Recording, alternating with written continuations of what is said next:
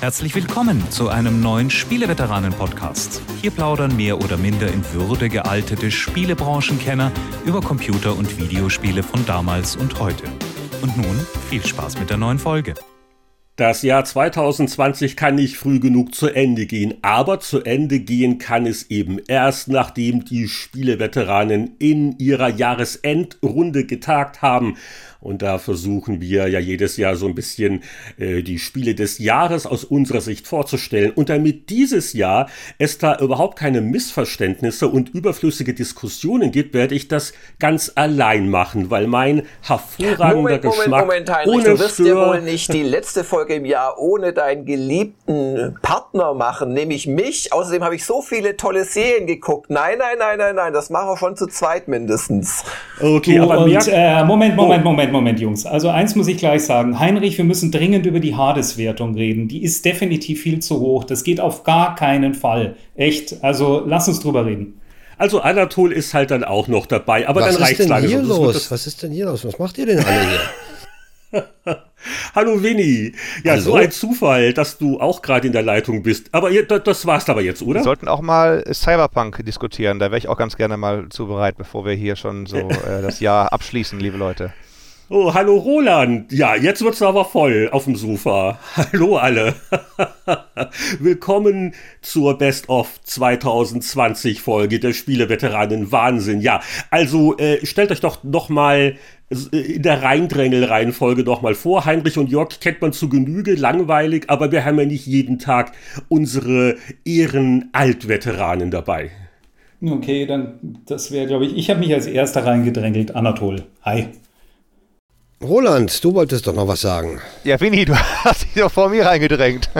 Hallöchen. Ach, ich war vor dir. Ja, hallo, ja, ja, ja, hallo aus der bayerischen Provinz. Hallo, hier der Winnie. Genau, und der Roland immer noch hier aus San Francisco. Hi. Ja, und äh, wir haben euch gebeten, äh, vorbeizuschauen, weil ihr ja so quasi zum, zum Inventar gehört. Spieleveteranen-Podcast, auch schon über zehn Jahre alt. Und äh, das sind so die Veteranen, die am häufigsten von Anfang an, wie auch immer, dabei waren. Ja, natürlich einen Boris nicht vergessen, er ist gefragt worden, aber er hat äh, höflich und gut begründet abgesagt. Aber ansonsten finde ich das toll, dass es geklappt hat. Und ist das jetzt ein Vorteil des Lockdowns, dass ihr nichts Besseres zu tun habt? Oder wie, wie ist so die allgemeine Lage? Also nichts zu tun, muss ich sagen, wirklich dieses Jahr äh, ich habe weder das Puzzeln angefangen, noch das Malen, noch das Töpfern, noch das Brotbacken, noch habe ich angefangen, die Wohnung neu zu streichen oder zu renovieren. Also, wie sagt man auf Englisch, äh, Pivot macht man, wenn man die Firma umstellt, so ungefähr. Also, I pivoted. Ich habe mich quasi wirklich in sehr viele Lektorats- und Übersetzungsarbeiten gestürzt für die obskursten Kunden, für die besten Kunden. Aber insofern, nee, kann ich wirklich dieses Jahr nicht über Langeweile klagen. Gott sei Dank. Also bei mir war es relativ ähnlich. Ähm, keine wirklichen super Veränderungen gegenüber 2019. Es ist im Wesentlichen, ähm, natürlich kannst du nicht irgendwie raus und was mir sehr fehlt, ist halt auch nochmal irgendwie live äh, Musik zu spielen oder äh, einfach auch nochmal abends irgendwie rauszugehen, weil wir gerade hier im Lockdown sind und ab 21 Uhr darfst du nur noch draußen sein mit guter Begründung oder einem Hund. Also ja, aber sonst. Wobei ähm, wir ja in Bayern wohl wahrscheinlich in der härtesten Region sind. Also beruflich habe ich es nicht gespürt 2020. Privat waren es natürlich schon ganz schöne Einschnitte, also eher als beruflich. Aber wir Journalisten und Schreiber leiden wohl unter dem Lockdown weniger als andere Branchen. Ja, und Jörg, wir haben uns nicht groß verändert. Also du bist umgezogen, immerhin. Du warst doch relativ aktiv. Naja, ich bin umgezogen worden. Also das, das, das, das ist bei mir auch alles so mit Corona irgendwie ein großer Mischmasch, weil ähm, ich gerade von meinem letzten und einzigen Flug zurückkam dieses Jahr, als Corona schon im Anrollen war, Anfang März. Und ungefähr zur selben Zeit, ich glaube sogar eine Woche vorher oder so, hat uns der langjährige Vermieter, wo wir fast zehn Jahre drin gesessen sind, gekündigt. Und das war keine schöne Erfahrung. Also A, da einfach rausgeworfen zu werden. Er hat euch lang drinnen gelassen, Jörg. Ja, super, gell? Also privat und, oder Firma? Privat oder Firma rausgeschmissen? Äh, Firma natürlich, privat äh, überhaupt kein Problem. Und ähm, da dann, während, äh, während die Makler reihenweise sich nach Hause geflüchtet haben in den privaten Lockdown, äh, nach, nach einem Büro zu suchen, das war sehr unangenehm. Also überhaupt das Jahr war, war echt nicht das Tollste. Ich, ich weiß nicht, wie es euch gegangen ist. Ich reise ja sehr gerne. Und ich, ich, ich habe, wie gesagt, einen Flug gemacht. Wir waren einmal am Chiemsee drei Tage in Urlaub und einmal, Gott sei Dank, neun oder zehn Tage in Italien, als es halt ging dann im August. Und das war schon gut so, aber meine ganzen normalen Geschäftsreisen und Japan und USA und so weiter gingen natürlich nicht dieses Jahr und die vermisse ich doch sehr, muss ich sagen. Ich habe ja sonst nichts, außer im Büro zu sitzen. Das kann ich nur, kann ich nur bestätigen. Also irgendwann mal kommt der Punkt, wo du sagst, äh, ich kann jetzt einfach auch langsam den Monitor nicht mehr sehen. Und ähm, ja, dann gehst du halt von Fernseher. ja, der ist aber, Netflix ist auch schnell leer geschaut. Also ja, ja. bin ich geheilt worden in dem Jahr doch äh, von Netflix. Das war super, aber jetzt brauche ich es wirklich langsam nicht mehr.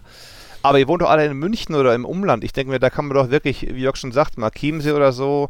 Ähm, mal, viele auch von euch haben ein Auto, da kann man doch sagen, so, ich packe das Auto irgendwie mich rein oder, oder äh, Family, wie auch immer, und dann gehst du halt mal durch den Wald. Da sind ja nicht die Menschen ja, so klar. wie im Einkaufszentrum. Moment, also so. Roland, natürlich, genau. Spazieren, ich wohne total auf dem Dorf, mhm. spazieren gehen und so weiter oder auch in den See gehen, ich wohne direkt am See. Geht natürlich, aber zum Beispiel ab gest seit gestern ist ja zum Beispiel auch das Spazierengehen verboten. Ähm, okay. Und das ich denke schon, man braucht einen Drift. Moment mal, tagsüber kannst du schon auch man raus, braucht einen, ein, einen driftigen Grund, soviel ich weiß. Man darf zum Einkauf, man darf Gassi gehen, Hund habe ich leider nicht. Und jetzt wird es wirklich dann schon langsam anstrengend, weil eben kein Boxen mehr, kein Tischtennis mehr und jetzt selbst das Spazierengehen nur noch mit driftigem Grund. Also ich bin heute einen ewigen Weg zur Bäckerei gegangen, sieben Kilometer. Sehr gut. So, die eigentlich, Sehr sieben, gut. Ja. Ja, strahlender Sonnenschein übrigens. Also heute mitten im Dezember 12 Grad gehabt. Wunderschönes Wetter aber man darf halt nicht mehr so richtig raus. Ja. Ich denke, in der Stadt ist es anstrengender noch. Hier auf dem Dorf ist es natürlich alles etwas einfacher, denke ich. Die ganze Verkomplizierung spürt man wohl in der Stadt stärker. Ich habe sie vor allem gespürt, weil Verwandte von mir jetzt in Kliniken waren. Es war sehr interessant, in den letzten Wochen und Monaten quasi eine, einen Marathon oder eine Odyssee durch Kliniken zu starten, wie die damit umgehen da kracht es natürlich wirklich. Also deshalb beklage ich mich auch nicht so sehr, außer um den Spazierengehen. Aber es gibt Bereiche, wo es jetzt schon ganz schön ähm, schwierig geworden ist. Also ich wünsche keinem, dass er jetzt Angehörige in der Klinik hat oder im Altersheim und so weiter. Mhm. Ja, andererseits ähm, muss ich sagen, sind wir froh, dass es uns allen gut geht ja. und hoffentlich auch den Freunden und Familie und alles, weil es ist einfach, äh, einfach eine schwierige Zeit. Punkt. Ich weiß gar nicht, ob ich es euch erzählt habe dieses Jahr bei Podcast rein. Ich habe es im Januar gehabt, die ganze Klamotte. Also ich bin ja im Dezember in sechs Flughäfen gewesen und vier Flugzeugen. Ähm, äh, nach Deutschland geflogen und so, da hat sich schon gerade weltweit ausgebreitet, so ein bisschen. Äh, ja, Husten wie nie zuvor, nachts wach geworden vom einen Husten, die Bronchien zu und ich habe nichts mehr, nichts mehr geschmeckt, aber da hättest du ja nichts bekommen, kein Test und, und alles, alles gut soweit. Also, ähm, ja, ich hoffe, dass. Gott sei Dank, Roland. Ja. Gott sei Dank. Ähm, ja. Wir sind zwar nicht mehr die Jüngsten, wir sind nicht mehr in der 99% Überlebensrate, wir sind nur noch, glaube ich, in der 94%igen Nummer. Ja, aber, aber, aber Mut, noch die Tür mal ab und zu zu öffnen. Ja, also, aber das ist ja schön. Also, wir sind gesund und munter. Im Rahmen der Umstände geht es uns gut. Da soll man ja auch mal ein bisschen dankbar dafür sein. Und wir haben ja die Spiele. Und das war ja auch kein äh, allzu schlechter Jahrgang, ein interessanter Jahrgang mit neuen Konsolen, mit Kontroversen, gute Spiele, schlechte Spiele. Die ungefähre Struktur, wie sie mir vorschwebt, mal gucken, wie viel Widerspruch jetzt kommt, ist, dass wir vielleicht zu Reihe um erstmal so plaudern, so das Jahr allgemein, also Spieleschwerpunkt. Äh, was haben wir an Trends gesehen? Was hat uns genervt? Was hat uns gefallen? Haben wir überhaupt Zeit für irgendwas gehabt? Und so weiter und so fort. So, und dann nochmal reihum, äh, jeder präsentiert so sein Spiel des Jahres und darf da gerne natürlich noch so ein paar Bonustitel nennen, also die in der engeren Wahl waren äh, gab es vielleicht ein Oldie-Retro-Spiel, das er nochmal extra erwähnen möchte. Und dann nochmal eine Runde, wo wir nochmal vielleicht sagen, was wir gerne gespielt hätten, wo uns die Zeit gefehlt hat, wo wir uns aber noch drauf freuen. Und zum Freuen gehört natürlich auch das Jahr 2021, auf welche angekündigten Titel im neuen Jahr freuen wir uns, denn das Lebe geht weiter, wie mal ein großer Fußballphilosoph äh, gesagt hat. Also, wer äh, meldet sich, wer will so als erster so ein bisschen die Spielebranche 2020 im Allgemeinen äh, Revue passieren lassen? Dann habe ich doch einen super Vorschlag, Heinrich. Startest du dieses Jahr?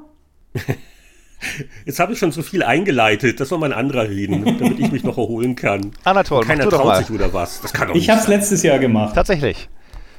Ja. Winnie. Ja, weil ich es kurz machen kann. Also es war zwar ein interessantes Jahr, aber ich finde eben kein Jahr der Spielesensationen.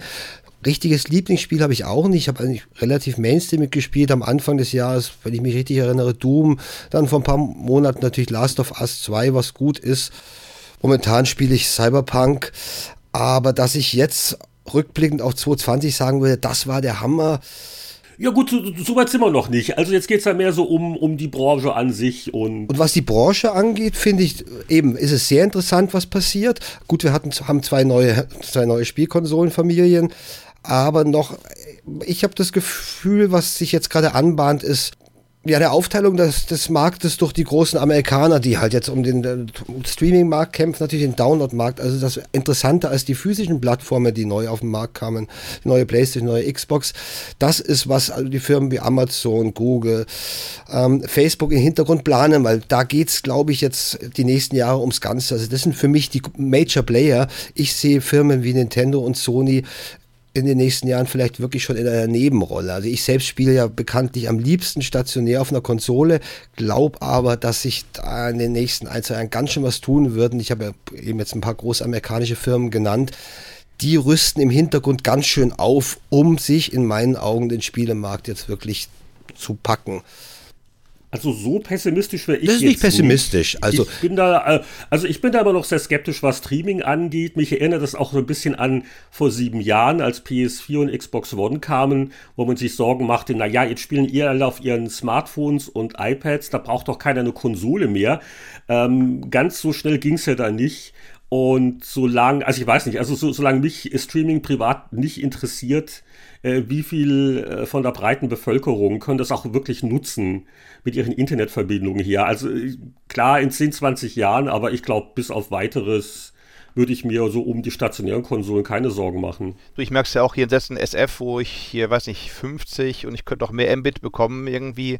Ähm, letztens im November allein hatte ich drei, drei Nächte gut. Man arbeitet abends ein bisschen länger teilweise als, als freischaffender Künstler, aber ja, dann geht man einfach mal um Mitternacht die, die Leitung runter und dann, dann rufst du an auf dem Handy, weil ja auch Telefon dran hängt ja, wir haben eine, eine routinemäßige äh, äh, Kontrolle unserer Systeme, wir werden dann in acht Stunden wieder aufmachen. Dann denkst du ja auch, okay, wenn ich jetzt gerade irgendwie mit Kollegen in Deutschland vielleicht spielen wollte oder was, oder selber gerade nochmal im, im letzten Teil des, weiß ich nicht was, Open World Quests irgendwas war, dumm gelaufen, kann ich am nächsten Tag wieder weitermachen. Also insofern bin ich beim Heinrich so ein bisschen zu sagen, ja, sicherlich Streaming aber solange er nicht wirklich auch in selbst großen Ballungszentren das Ganze verlässlich ist, bin ich skeptisch. Es war auch jetzt nicht nur Streaming gemeint, also Download ist auch noch dabei, wobei ich natürlich glaube, dass jetzt mittel- und langfristig gedacht Streaming auch Download überholen, weil es geht um die Frage eben, wie viele verschiedene Game-Abos, wie viele verschiedene Dienste bezahlt man einfach eigentlich im Monat. Und da kommen, sind ein paar Spieler dazugekommen, natürlich am, am prominentesten Stadia. Aber wie gesagt, es ist nicht nur Streaming, sondern es geht darum, dass die Firmen halt versuchen natürlich, wie wir es erlebt haben beim Fernsehmarkt, beim Streaming im Fernsehen, dass die großen Anbieter natürlich ein fettes Programm an Spielen brauchen und das, darum wird es jetzt gehen, dass also die Spielehersteller sich eigentlich positionieren als Partner für die genannten großen Anbieter wie Google und ähm, Facebook und so weiter. Also unter dem Aspekt oder unter dem Blickwinkel sehe ich auch die Fusionen oder die Übernahmen, die wir in dem Jahr erlebt haben, die ja sehr interessant waren dass natürlich äh, Bethesda übernommen worden ist, also Cinemax übernommen worden ist von Microsoft oder jetzt das EA Codemasters nimmt. Da geht es darum, in meinen Augen für die Spielehersteller einfach Masse zu gewinnen, äh, damit sie einfach als große Produzenten als auf Augenhöhe mit den Anbietern der Plattformen reden und verhandeln können.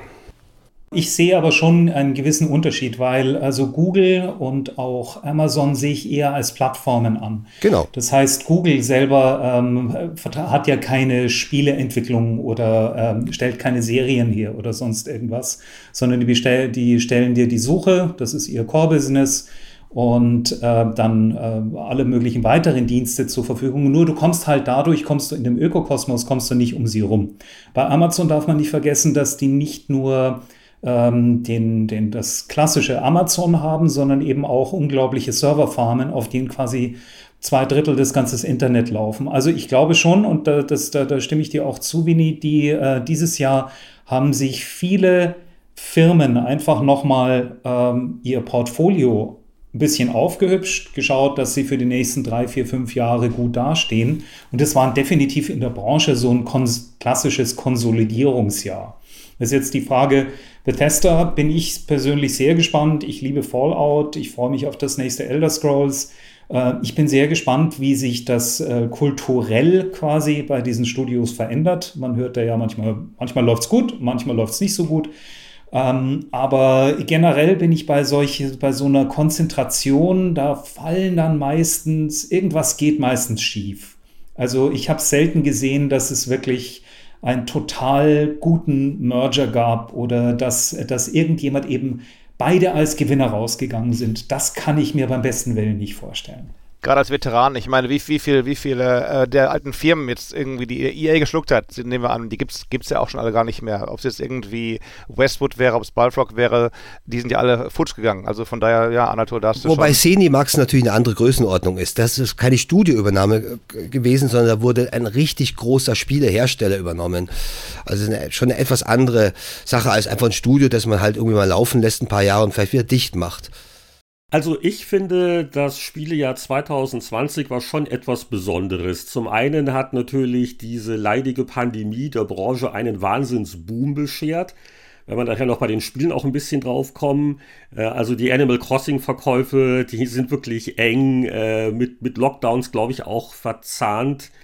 Und ich muss ganz ehrlich sagen, äh, mich hat's doch etwas überrascht wie Anführungszeichen gut der Konsolenlaunch gelaufen ist, weil äh, das war sicher auch nicht ganz leicht mit Produktion und Lieferketten mit äh, einer weltweiten Pandemie, äh, dass natürlich ein Mangel an den neuen Konsolen herrscht, vor allen Dingen Playstations sind äh, sehr schwer zu bekommen. Äh, das ist jetzt auch nicht so überraschend. Also äh, von daher mit diesem überfälligen Generationswechsel und auch äh, beim PC äh, die neuen Grafikkartengenerationen. Jörg kann uns da Geschichten erzählen, wie leicht es ist, eine von diesen neuen äh, Karten zu kaufen. Und äh, das stimmt mich eigentlich ganz hoffnungsfroh, weil das sollte eigentlich auch so einen äh, Evolutionsschub auch bescheren dass wir da jetzt so ein bisschen so von der PlayStation 4 Generation endlich weggekommen sind. Also ich, ich fand das Jahr von daher eigentlich ganz erfreulich. Wobei es ja fast ohne Starttitel bei PS5 war, wenn ich das richtig gesehen habe. Das ist der erste Konsolenlaunch, wo nicht drei, vier fette Starttitel dabei waren. Uh, nee. Also, Miles Morales. Das stimmt nicht ganz. Also es gab das Demon's Souls Remake, es gab Miles Morales, genau, es gab äh, das beiliegende Richtig, äh, ja. Astros Playroom, ist auch für drei, vier, fünf Stunden gut. Sackboy den Sackboy, der war jetzt nicht exklusiv PS5, aber es gab schon ein bisschen was, aber völlig richtig, nur wenn man da sich die direkte Konkurrenz anguckt, wo jetzt mittlerweile das Halo Infinite in den Herbst 2021 gerutscht ist, äh, das ist ja fast schon armselig. Äh, ja, aber äh, jetzt pass auf, jetzt greife ich ein bisschen vorweg. Äh, ich habe auf dieser Xbox, äh, für die es glaube ich immer noch kein exklusives Next-Gen-Spiele gibt. Sowas gab es bisher noch nie, Heini. Einen riesen Spaß aber daran, wie sehr die äh, Spiele für die vorherige Generation äh, schöner, besser, optimierter laufen. Ich habe jetzt gerade wieder äh, Control angefangen zu spielen, dabei wollte ich ja noch warten aufs Frühjahr, wenn die optimierte Version mit Raytracing äh, zum Beispiel rauskommt. Oder ich warte also auch bei Cyberpunk äh, das ich ja auch am PC gespielt habe, da freue ich mich auch durchaus dann auf die äh, Version, die dann noch kommen soll. Aber auch, äh, sage ich mal, ein bisschen ältere Titel, die laufen einfach schneller, äh, aufgemotzt äh, mit HDR oder was nicht alles ergänzen. Also, also du hast recht. Äh, es ist eigentlich ähm, komisch. Also gerade bei der Xbox ist das ein berechtigter Kritikpunkt. Die PlayStation 5 steht da gar nicht so schlecht da. Aber äh, ja, das ist halt auch neu. Also, also braucht man das Launch-Spiel noch. Richtig. Abwärtskompatibilität. Genau, genau. Die, die, die Abwärtskompatibilität in dieser Qualität gab es noch nie. Ausmaßen ist ja auch ungewöhnlich. Richtig. Und das rettet für mich zum Beispiel die Xbox. Die gab es doch nie. Da würde ich sagen, ähm, wenn ich mir jetzt beim PC statt einer 1070 eine 3070 einbaue, dann habe ich auch Außer beim PC natürlich. Ne? Also Außer das, beim wir PC. merken ja schon, wie das Ganze sich immer Und mehr beim iPhone. Ja, genau richtig. Also wir haben dann viel flüssigeren, also einen viel weicheren Übergang als sonst. Es fehlen die großen neuen Titel, die halt wirklich nur auf dem neuen Ding laufen, aber dafür kann man die alte Bibliothek nochmal neu genießen und teilweise gut eben läuft schöner. Winnie, da aber die Frage an dich, Winnie, wie ist es denn gewesen bei, bei jetzt sag mal PS2 oder PS3 oder das bei 360 oder so? Es gab, wenn du dir es anguckst, was hatten wir bei PS2? Fanta Vision, Ridge Racer, okay. Aber so. SSX war halt das SSX. große Spiel. Ja, ja, Third Party. Also Du hast nein, du hast so ein gutes. Gedächtnis, Roland. Der PSE, PS2-Start war der schwächste von Sony, von der Software her. Und trotz, es wurde dann im Endeffekt on the long run die erfolgreichste PlayStation, aber der Start war schrecklich. Also die Spiele PS3, waren, was kam da raus? PS2, exklusiv war? Ja, okay, ich, jetzt ich springe mal eine voran, dass wir in die nächste Generation kommen. Also, mein Punkt ist der, ist, wenn sie Glück haben, gibt es ein Halo. Wenn sie Glück haben, gibt es irgendwie was, ähm, was irgendwie Leute ankaufen. Aber wenn wir zurückgehen würden, dann würden wir wirklich sehr, sehr selten nur finden, dass es zum Start schon die fünf System-Sellers gab oder so. Weil die ja eben wirklich nur auf, auf PCs oder damals bei der PS3 auf Macs entwickeln. Gut, und, und dann Nintendo wartet immer drauf, bis sie Okay. was fertig haben. Das ist vielleicht eine Ausnahme mittlerweile geworden, aber bei Nintendo ist es so, ohne ein großes Spiel oder zwei oder drei große Spiele bringen die die Konsole nicht. Aber es mag sein, dass das mittlerweile wirklich zur Ausnahme wird. Hätte ich jetzt auch einge, äh, eingeworfen, wenn ich an Breath of the Wild denke Genau. und auch das eine oder andere. Äh, Super Mario große 64 geschenkt, Nintendo-Spiel. N64, klar. Oder, oder Pilot Wings, sowas, na klar. Aber das ist eben halt der Outlier Nintendo, die machen vieles anders und vieles besser. Wobei ich sagen muss, äh, ich kann jetzt einfach auch noch genüsslich ein halbes Jahr warten. Ich muss mir jetzt äh, nicht irgendwelche überteuerten Konsolen kaufen, weil es das absolute Superspiel gibt. Es ist aber schon, das muss man ganz klar sagen, auch ein bisschen Marktversagen. Also, dass sie es nicht geschafft haben, ähm, wirklich so viele Titel auf den Markt zu bringen, wo du sagst, wow, diese Konsole brauche ich. Ich glaube nicht, dass das so geplant war oder dass dahinter sagt, wir machen so einen Soft Launch oder sonst irgendwas. Das kann ich mir beim besten Willen nicht vorstellen. Also ich denke, dass es einfach Zeit braucht, bis wirklich gute Spiele erscheinen. Und dann freue ich mich schon drauf, dann würde ich an mir eine der beiden holen.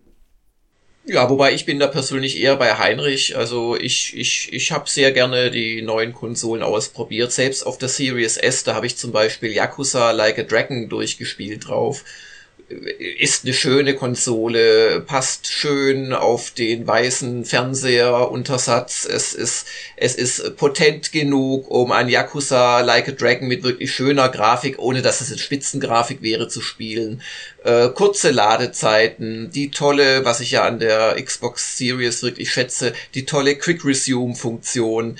Also, ich, ich möchte echt Heinrich zustimmen. Man, man kann jetzt schon echt Spaß haben mit seinen neuen Konsolen. Und selbst ein, ein Hardware-Performance-Wegputzer wie das Cyberpunk 2077, ähm, das es ja in der echten Next-Gen-Fassung erst nächstes Jahr irgendwann geben wird, läuft zumindest auf den Next-Gen-Konsolen halbwegs, während es auf den alten Konsolen ja bekanntlich äh, richtig schlecht läuft und auch schlecht aussieht. Ja, also ich habe davor, hätte ich vielleicht nicht tun sollen, auch die PC-Version ein bisschen gespielt. Und ähm, der Download für, auf PS4 li- war dann heute Morgen geschafft, ähm, nach zweieinhalb Tagen. Wobei ich auch einmal vergessen habe, irgendwie den Stromsparmodus auszuschalten. Irgendwie hat sich dann halt runtergefallen. Aber es hat sehr lange gedauert bei mir auf dem Dorf, das downzuladen. Aber es war dann da. Ich spiele seit ein paar Stunden. Ich bin nicht so empört wie die anderen, also oder wie das Internet, würde ich mal sagen. Ähm, ich finde es nicht so katastrophal. Klar, die Bugs sind nicht schön, aber dass es mir jetzt technisch als Katastrophe auffällt oder als fast unspielbar, sehe ich nicht so, obwohl ich davor eben die PC-Version gespielt habe. Also ich spiele es jetzt in ein paar Stunden erst. Jetzt müsste man noch fragen, auf welchem PC du es gespielt hast. Der 386er, der läuft noch, du. Also, also, auf meinem, genau auf meinem Pentium 5. Also da läuft es ah, auf der ah, PS4 fast ah, besser. Aber der Winnie ist ja schon, der Winnie ist ja schon smarter als viele, die meckern, weil der weiß, die PS4 ist jetzt sieben oder acht Jahre alt. Also da kannst du keine Current-Gen-Leistung mehr erwarten. Wer das denkt, wer das denkt, dass er seine PS4-Version so aussieht wie die PS5-Version, äh, da weiß ich nicht ganz genau, genau was richtig, mit denen los ist. Richtig. Also es ist wirklich kein, kein katastrophales Spiel grafisch. Also das, das sehe ich einfach nicht. Also die Erwartungshaltung war natürlich gigantisch. Also so erkläre ich mir jetzt auch diesen brutalen Aufschrei und auch das Einknicken natürlich vom, vom Hersteller. Äh, größere Erwartungshaltung hatte kein Spiel. Alle meine Bekannten und Freunde, also auch egal in welchen Altersklassen, haben darauf gewartet, haben sich sofort geholt. Hm, ich denke, das spielt eine gewisse Rolle. Ich war natürlich gewarnt, weil ich erst eine Woche später, doch den Download fast eine Woche später hatte. Die Enttäuschung war einfach nicht mehr so groß. Also ich spiele es gerne. Mhm. Ich habe es für die Stunde der Kritiker äh, bei, bei dir, Jörg, mit einer wirklich mit einem tollen PC gespielt. Und da muss ich sagen, da sieht es einfach umwerfend gut aus. Ähm, ich habe es jetzt auf einer PS4 Pro und ja, ich bin da auch bei Winnie. Es ist nicht so schlimm. Äh, was mich viel mehr stör stört, sind die vielen Abstürze. Das ja, ärgert mich ja, echt. Ja. Und es wird Zeit für einen Patch, den kann ich aber irgendwie auch noch erwarten. Wenn man Corona aussitzt, dann kann man das auch noch irgendwie durchleben. Dann, ähm, ja, und dann wird es halt einen Monat später gespielt. Aber ich freue mich schon drauf und ich habe auch ein, jetzt nach 20 Stunden ein ganz gutes Feeling dafür bekommen. Ähm, da werden wir gleich noch beim ähm, Spiel des Jahres nochmal drüber Jetzt nochmal ganz kurze Frage, Anatol. Wie viele Abstürze hattest du denn in 20 Stunden? 20, 10 oder 50? Ich hatte ungefähr, lass mich, ungefähr würde ich sagen 10. Ja. Oh, das ist schon viel, ja. Wow, das ist ja richtig schrecklich. Ich hatte einen auf PC in 65 okay. Stunden. Ähm, Anatol, wie voll ist die Platte bei dir? Die Platte hat noch ungefähr die Hälfte frei. Okay, weil da habe ich gehört von vielen auch Platte voller als sonst. Da gibt es vielleicht Schwierigkeiten mit Buffering und so Geschichten. Also, aber wenn ihr ah, Freiheit Interessant, halt, interessant. Hm. Ja, ja, ja. Kann ich das noch erwähnen, so als vielleicht einen Trend 2020, die Festplatte ist für mich gestorben. Ich ja. äh, glaube, das letzte Spiel, wo ich noch gelitten hatte, war, als wir über die Early Access Version von Baldur's Gate 3 gesprochen hatten. Und ich äh, habe inzwischen meine 2 Terabyte Spieleplatte durch eine SSD ersetzt, eigenhändig. Äh, ist nichts zerstört worden. Und ich muss ganz ehrlich sagen, also Cyberpunk auch auf dem PC von Festplatte, die Ladezeiten möchte ich jetzt mir auch nicht mehr antun. Also es gibt kein Zurück mehr. Du hast doch keine gehabt auf dem PC. Heinrich. Ja gut, ich habe ich hab zwei, hab zwei Platten. Ich habe eine ne kleine schnelle, da ist halt Windows und alles, was mit Arbeit zu tun hat, drauf. Aber ah. für meinen äh, ganzen Archivkram überhaupt, äh, da habe ich halt eine 2 Terabyte Platte. Und da war es bis jetzt vor einem halben Jahr, da rutschen die Preise auch bei den großen SSDs runter. Die waren halt schweineteuer. Also eine 2 Terabyte SSD. Das war, das war, vor, vor, waren wir vom Jahr damit gekommen, da hast du ja dann das Auto verkaufen müssen. Aber ja, also das, das äh, möchte ich empfehlen. Das war so mein Hardware-Upgrade des Jahres. Ähm, hat sich wirklich gelohnt. SSD, also auch das äh, war so ein 2020-Ding für mich. Aber jetzt sind wir schon eh so in die Spiele ein bisschen geschlittert. Da möchte ich euch auch nicht länger jetzt hier zurückhalten, so wie die Rennpferde. Ihr scharrt da schon mit den Hufen. Wer drängt sich denn vor und möchte als erster so sein Spiel des Jahres und die Kandidaten, die ihm auch noch gut gefallen hatten, vorstellen? Okay, ich fange an. Danke. Also, ich habe 2020 doch eine ganze Menge gespielt. Die Liste, die ich gleich vorlesen werde, ist allerdings relativ kurz. Was bedeutet das? Ich habe versucht, alle Spiele wie schon letztes Jahr nicht nur anzuspielen oder so ein bisschen, ja, mal so eine, ja, zwei Drittel, sondern ich habe sie wirklich komplett durchgespielt. Fangen wir an chronologisch, nachdem letztes Jahr die Spieleveteranen, ich muss noch einen kleinen Einwurf machen. Die Spieleveteranen sind für mich hier, dieses Jahresabschlusstreffen ist für mich eigentlich immer auch ein teures Treffen, weil ich jedes Mal, wenn ihr irgendwelche Tipps gebt, komme ich irgendwie an den Punkt, wo ich sage, ach, da könnte man dann doch mal reinschauen. Und ich habe jetzt dementsprechend auch einige Spiele nochmal durchgezockt, die ähm, einfach aus dem Jahr 2019 sind.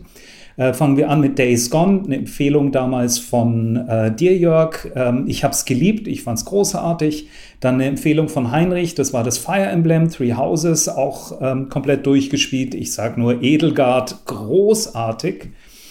Dann kam ein bisschen äh, mal ein Happen zwischendrin, Titanfall 2. Dann für Last of Us 2 habe ich mich mit Last of Us noch mal ein bisschen vorbereitet, wollte die Story noch mal mir anschauen. Dann ähm, Bloodstained Ritual of the Night. Ich mag diese Castlevania-artigen, also die äh, Metroidvania-artigen Spiele ohnehin recht gern. Dann Call of Duty World War 2 und dann kam The Last of Us, was ich ein sensationelles Spiel fand. Ähm, Komme ich aber gleich nochmal drauf. Danach nochmal Sniper Elite 4 weggefetzt, zusammen mit der Tochter ein iPad-Spiel namens Mobile Legends Bang Bang gespielt, also so ein ganz klassisches MOBA. Ähm, das hat echt mehr Spaß gemacht, als ich es gedacht habe. Das zieht dich auch ziemlich in Bann, ist sehr taktisch. Also ich kapiere jetzt, was beim MOBA funktioniert. Ich habe da lange gepennt.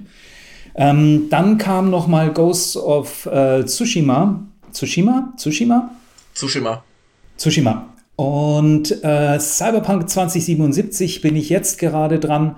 Also das heißt, es war eigentlich für mich ein relativ pralles Spielejahr mit, sagen wir mal, 10, 20, 10 15, würde ich mal sagen, ähm, Spielen generell. Was bei mir, ich habe jetzt lange morgens unter der Dusche immer so nachgedacht, was ist jetzt eigentlich dein Spiel des Jahres und warum ist es Spiel des Jahres? Kommen wir noch, grenzen wir die, die drei Kandidaten ein. Cyberpunk 2077 hat für mich dieses Open World Flair, das ich sehr schätze. Es hat aber auch etwas jetzt in den ersten Stunden entwickelt, was ich ziemlich großartig finde, nämlich es ist nicht nur eine Open World, wo du die Mechanik sofort kapierst, sondern es hat auch eine Story, die dich durch diese Open World durchzieht und die wichtiger ist als der ganze Schnickschnack drumherum. Also ich fand die. Mit welchem Charakter spielst du, Anatol? Entschuldigung, was für eine Charakterklasse? Ich spiele wieder das Street Kid derzeit. Und ja, wie gesagt, ähm, wobei ich glaube, dass das eigentlich kommt ein bisschen drauf an, welche. Ich habe den Nomaden habe ich mir noch nicht angeschaut und den anderen auch noch nicht, aber ab einer gewissen Zeit geht ja alles irgendwie auf einen Punkt zusammen. Ähm, Deshalb meine Frage noch, Entschuldigung, Anatol, als Street Kid, wo, wo startest du da? In der Stadt. In der Wüste? In der Stadt. Direkt. In der Stadt. In der Stadt. Genau, direkt. alles klar. Genau. Ja. Ähm, also das heißt, Cyberpunk hatte für mich dieses Jahr eigentlich war eine Überraschung, weil ich gedacht habe, hey, ich kriege halt ein gutes, klassisches, so ein bisschen Ubisoft aufpoliertes. ja, Valhalla habe ich auch noch, Valhalla habe ich auch noch gespielt, aber noch nicht durch. Ähm, ja, halt so ein Valhalla im Cyberpunk-Setting. Aber Pustekuchen, ich fand die Story richtig gut. Das zweite ist Ghost of Tsushima, dass ich, Tsushima, dass ich wirklich total durchgesuchtet habe. Ich habe das wirklich bis in den letzten Winkel ausgeputzt, weil ich die Schwertkämpfe richtig gut fand. Die Mechanik war toll. Die Story und alles war so in dieser Open World so zurückgefahren und so dezent und schön präsentiert, dass es mich völlig eingesaugt hat. Fand ich ein ganz, ganz großartiges Spiel. Und das letzte war Last of Us 2, das für mich noch eine neue, das ist, das ist eigentlich auch für mich, deshalb ist es auch mein Spiel des Jahres, eine neue Form des Erzählens innerhalb eines Computerspieles präsentiert. Allerdings, ich muss sagen, es scheitert an dem Spielprinzip. Das heißt, es, es, sind viele, ja, nee, ich sage, ich sage so, die Story ist größer. Die Story hat noch viel mehr, ähm, würde viel mehr Arten und Weisen zu spielen bieten. Du kommst irgendwann mal an einen Punkt, wo du ähm, eigentlich gar nicht mehr töten willst. Ja, das meinte ich, ja. Sondern du willst eigentlich weiter bei dieser Story weitermachen. Du möchtest dir den, den Handlungsstrang nach vorne treiben.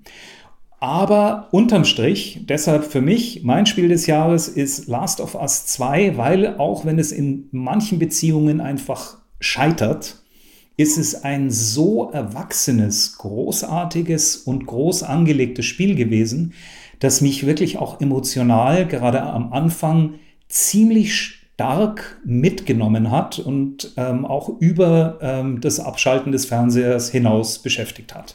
Aber dann werd doch noch mal konkret. Was ist denn an der Story so großartig? Ich finde das klasse, dass es einfach diese, diese Rachegeschichte so detailliert mit vielen Charakteren erzählt wird.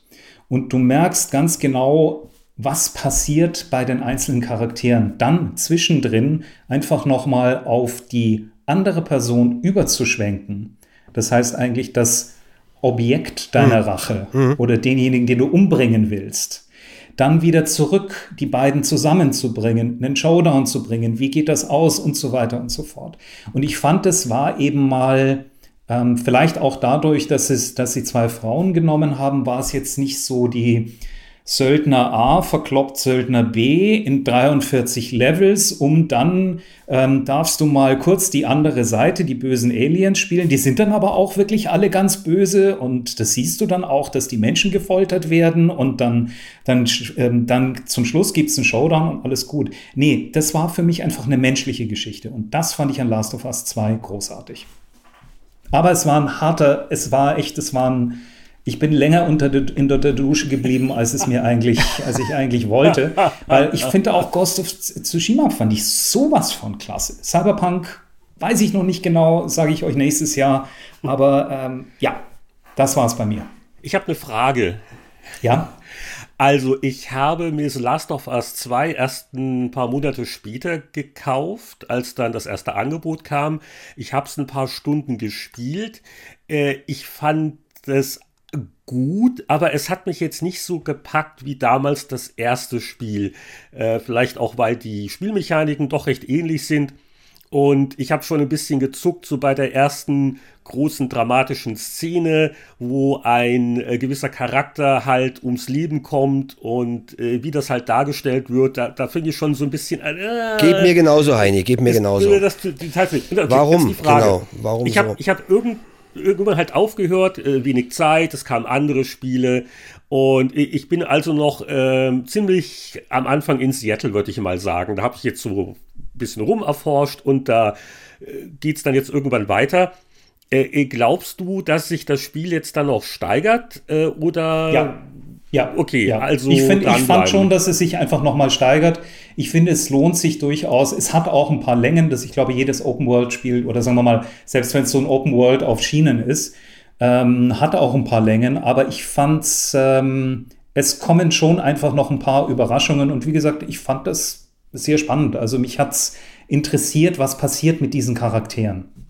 Aber ich kann es auch durchaus verstehen, wenn manche Leute sagen, äh, nee, locker, lass mich mit dem Scheiß in Ruhe, das, das, das, das trifft nicht meinen Nerv. Für mich war es eben eine, würde ich das sehen als äh, eine Netflix-Serie oder so, wäre ich dran geblieben. Eine Frage noch an, an Herrn, Herrn Locker, auch in dem Zusammenhang. Ich habe es noch nicht, noch nicht gespielt, das wäre auch noch auf meinem Stapel, den ich gleich mal nennen werde, aber hat es denn genug Story für eine Netflix-Serie? Oftmals dachte man ja, Mensch, die, das Writing, die ganzen, das Skript in dem Spiel war so gut und dann sagt man, okay, für ein Spiel ja, aber ist es auch gut für eine Serie? Ich würde sagen, eine Miniserie würde es hergeben, okay. aber gibt Far Cry 5 genügend her für eine Miniserie? Gäbe ein Days Gone. Days Gone könnte ich mir zum Beispiel noch vorstellen. Da könntest du sicher eine gute Zombie-Serie irgendwie was draus machen. Aber für mich war es eben so die Kombination zwischen Spiel und Story, die okay. bei mir einfach gezündet hat. Aber ja. du warst es nicht wie, du warst es nicht wie in einem, wie in einem Kojima-Spiel, äh, eine Stunde vorm Rechner gesessen oder vor der PS4 5 gesessen, ohne was zu machen. Das ist nicht. Die Story war immer noch gut ein- und ausgeblendet. Das nö, ist meine Frage. Nö, okay, nö. cool. Also du hast, du hast zwischendrin hast du auch mal eine, eine Szene, die vielleicht 10, 15 Minuten oder sogar, äh, sogar länger gehen kann. Aber bis dahin hast du auch wieder vier, fünf Stunden gespielt. Okay, cool. Ja, und du hast natürlich auch diverse Szenen, die eher so Wandern und Story-Expositionen als äh, wirkliches Spielen enthalten. Also da kannst du nicht sterben oder so, sondern du erkundest einen Schauplatz. Also das finde ich auch gut bei dem Spiel, dass es auch so ganz ruhige Phasen gibt, bevor du dann wieder wirklich in, in abartige Metzel-Szenarien reingeworfen Und das ist ja gut beobachtet. Es, es gibt eben diese Zwischenform ganz stark in dem Spiel zwar eben mit der, mit der Spielmechanik, aber eigentlich nur gemacht, um Handlung zu transportieren, ohne eine klassische Cutscene zu bringen. Das fand ich auch sehr, sehr gut gemacht, aber das war schon beim ersten Teil eigentlich ganz gut, diese Übergänge, wo man nur rumwandert und da halt Sachen erfährt. Es ist halt elend brutal. Ja. Und irgendwann mal geht einem diese Brutalität auch auf den Nerv. Ja. Aber, aber das soll sie halt auch. Das, das finde ich das Interessante bei dem Spiel. Mir geht es genauso wie, wie Anatol, ich fand es eben zu hart und frage mich, warum, warum eigentlich? Warum also die allerkrasseste Gewalt zu zeigen? Wobei es nicht voyeuristisch ist. Ich fand es echt nicht ja, voyeuristisch. Ja, aber es wird immer, also, wenn man. Es hatte alles seinen Sinn. Okay. Sollte ich jetzt noch mein Retro-Spiel auch noch nennen? Ach, das machen wir in der, in der zweiten, in der, in der Aufwaschrunde, oder? Dann, dann können wir ein bisschen okay, Abwechslung rein. War so ein Vorschlag. Ja, ja, machen wir, machen wir später. Dann würde ich jetzt einen weiteren Veteranen bitten, hervorzutreten und uns seinen Favoriten zu nennen. Ja, du, du, du, du warst verdächtig ruhig. Ja, ich, ich hatte die Hoffnung, wenn ich als letzter drankomme, dann kann ich viele meiner 16 Spiele, weißt du, muss ich gar nicht erklären. Okay, also äh, gut, also das ist ein Argument, deswegen äh, Roland und Winnie, also wenn ihr sagt, ihr habt nicht so viele gespielt, will dann vielleicht einer von euch äh, vortreten oder wollen wir den Jörg von der Leine lassen? Es liegt an euch. Roland wollte einer. doch. Roland wollte doch, genau. ich hab's gut, Jungs. Ich hol mir jetzt ein Bier. Ach so, da muss ich, da muss ich warten, bis das Bier fertig ist oder was? Oder? oder? Nein, leg doch los, oder? Ich habe wirklich, ähm, bei mir ist es fast andersrum, dass ich sage, ich habe ich hab, ähm, wenige Spiele sehr viel gespielt. Oh, jetzt wird das Bier geöffnet. Boah. da fliegen die Korken durch die Gegend, du. Das, das waren aber jetzt gleich drei also Flaschen, oder? Flaschen für uns alle oder sowas halt, ne? Für mich auch fünf. Anatol, hast du für uns mitgeöffnet? Das waren verdächtig viele Kronkorken, die da oh. rumsprangen. Was, was, was fließt da? Augustina oder was wird, wird, wird, gegeben dir? Nee, nee, nee. Ich bin dieses Jahr, ähm, habe ich die bisschen so die Craft Beer Szene in München entdeckt und ich trinke gerade ein, wie heißt das? End Union Saturday, ein Lagerbier, weil das Pale Ale leider aus ist. Das ist doch ein sehr bayerischer Name. Über Interesse halber bin ich auch für Empfehlungen aller Art zu haben. Ja. Ähm, ich habe ich hab, ähm, drei Spiele und mal gucken, was mir dann am Ende des Tages das Spiel des Jahres äh, wird halt. Ich habe wirklich unglaublich viel gespielt, äh, Division 2. Ähm, trotz dem es ja eigentlich, uh, ist ja nur ein weiteres Open-World-Spiel von Ubisoft. Ähm, den ersten Teil habe ich, glaube ich, damals knapp 400 Stunden gespielt. Wirklich Szenario, New York, Schnee und überhaupt. Und jetzt sind wir halt in Washington DC. Und es dauert ein bisschen, bis man reinkommt. Also ich musste erst schlucken, sagen, hoppla, äh, wo ist denn hier mein einsames, ich gehe durch die verschneiten Gassen und Hinterhöfe von New York und jetzt bin ich hier im sonnigen Washington DC und überall auf den Straßen wird geschossen und hier rennen sie rum und da rennen sie rum und so. Aber am Ende des Tages, auch gerade im Multiplayer mit dem Kollegen Lehnhardt, hat es großen Spaß gemacht. Da kommen wirklich Sachen wie äh, die, die KI ist wirklich gut. Du hast, ähm, wir haben ein, ein Ziel, das wir beide ausschalten müssen, rennen hinterher und äh, gleichzeitig, oder habe ich alleine gespielt, kommt, kommt äh, die eine Gang hinterher, eine zweite Gang tritt ein, die beiden Gangs bekämpfen sich, die beiden Gangs nehmen sogar mein eigentliches Ziel äh, mit unter Feuer und, und so und, und, wirklich groß, groß, großartige Sachen und da muss ich wirklich sagen, das habe ich wirklich dieses Jahr doch am meisten gespielt. Ähm, dann habe ich gespielt, ähm, da werden viele sagen, öh, ist ja gar nicht von diesem Jahr. Da sage ich halt, äh, Final Fantasy XIV ist zwar äh, Ram Reborn nicht in diesem Jahr rausgekommen, aber hat dieses Jahr wieder viele Updates bekommen. Das heißt jetzt äh, storymäßig, sei es Erweiterungen und so und ähm, die machen wirklich so viel richtig und ich habe da lustigerweise mit einem Freund immer drüber gesprochen, Mensch, Final Fantasy 14, nach bis wir mal spielen, wenn man Zeit hätte, sage ich, pfeif drauf, ich spiele es mal wieder und äh, bin da auch wieder reingesogen worden und es macht wirklich so vieles richtig, gerade im MMO-Bereich, dass du nicht 27 äh, als brauchst, die alles anderes machen. Du kannst selber alles selber machen. Das so, ich habe genug vom Schießen ich, oder ich habe genug vom, vom, vom Töten vielmehr. Du kannst zwar, ähm, dann nimmst du halt mal dein, deine Spitzhacke und läufst los und äh, levelst deinen Mining rauf. Und das nicht sinnlos. Es gibt wirklich für jeden Hof eine tolle Quest-Serie. Also selbst wenn du als, als ähm, Fischer unterwegs bist, hast du auch hast du auch Quests, die dich durchführen und eine Story. Also was die da in Story reingebracht haben, ähm, Hut ab und, und wer Story mag. Und man kann es auch wirklich gut alleine spielen, ähm, dem, dem kann ich es nur empfehlen. Ich bin schrägerweise auf dem japanischen Server, ich spreche kein Japanisch, aber ich bin damals durch, die, durch den ersten Teil, den ich gespielt habe, damals als Test noch für die GameStar, Jörg, alte Zeiten, ist dann irgendwann der, der Server irgendwo fusioniert worden mit der neuen Version und ähm, Japaner alle arg, arg freundlich auch und, und, begrüßen einen und bedanken sich hinter dem Dungeon. Ich habe dann immer mein Telefon halte ich vor die vor den Fernseher mit Übersetzungsprogrammen, damit ich sehe, was die gerade sagen oder so. habe mir auch ein paar Floskeln zurechtgelegt, die ich denen dann sagen kann äh, als Dank und so und, und, und bin sehr freundlich und so und macht Spaß. Und ja, als drittes viel gespielt. Ähm, die, die, die Umstände kann ich nicht verraten. Habe ich Cyberpunk äh, auch komplett durch. Und da muss ich sagen, als Nomad habe ich gespielt, Winnie. Äh, nicht als Street Kid, sondern Nomad oder Nomad. Ich weiß nicht, ob es im Deutschen auch Nomad heißt oder Nomade. Aber ähm, da ist wirklich auch erstmal reinkommen, hm, okay, Story ja, aber, aber wenn man dann drin ist, dann will man fast am Ende gar nicht mehr so die Nebenaufträge machen, weil die Hauptstory einen, wie der Arnold schon sagt, oder du auch schon sagst, die einen dann so, so reinziehen, wo man sagt, hoppla, äh, das ist ja wirklich gut, wirklich gut gemacht und es liegen einem da auch, muss ich sagen, Charaktere aus den Nebenquests am Herzen. Also wenn wir dann da irgendwie Pan Am, pa, äh, Pane oder Panam äh, dann, dann ihre Geschichten erzählt und so, oder du hilfst denen draußen in ihrer, in ihrer kleinen Enklave und so, das hat für mich mehr emotionale Verbindung, als jetzt irgendwie einen weiteren Boss in einem anderen Spiel umzulegen oder sowas. Also das haben die wirklich gut gemacht, auch vom, vom, vom, vom Schreiben her. Ähm, das war nicht die großen, die, ja. Und du spielst auf PC? Ja, auf PC gespielt. Auf PC gespielt. Ich warte. Wie viele Stunden hast du damit verbracht bis jetzt? Ähm, Ungefähr. Ich habe auch mehrere Enden ausprobiert. Ich glaube, knapp 100 habe ich gespielt. Wow, nicht schlecht. Oh, wow, okay. Das Gut. musst du aber jetzt vielleicht kurz erklären, wie du in relativ kurzer Zeit das. Wieso, äh, wieso? Ist doch schon hast. raus seit sieben Tagen, da kann man doch schon 100 Stunden gespielt haben. Ja, ja, ja.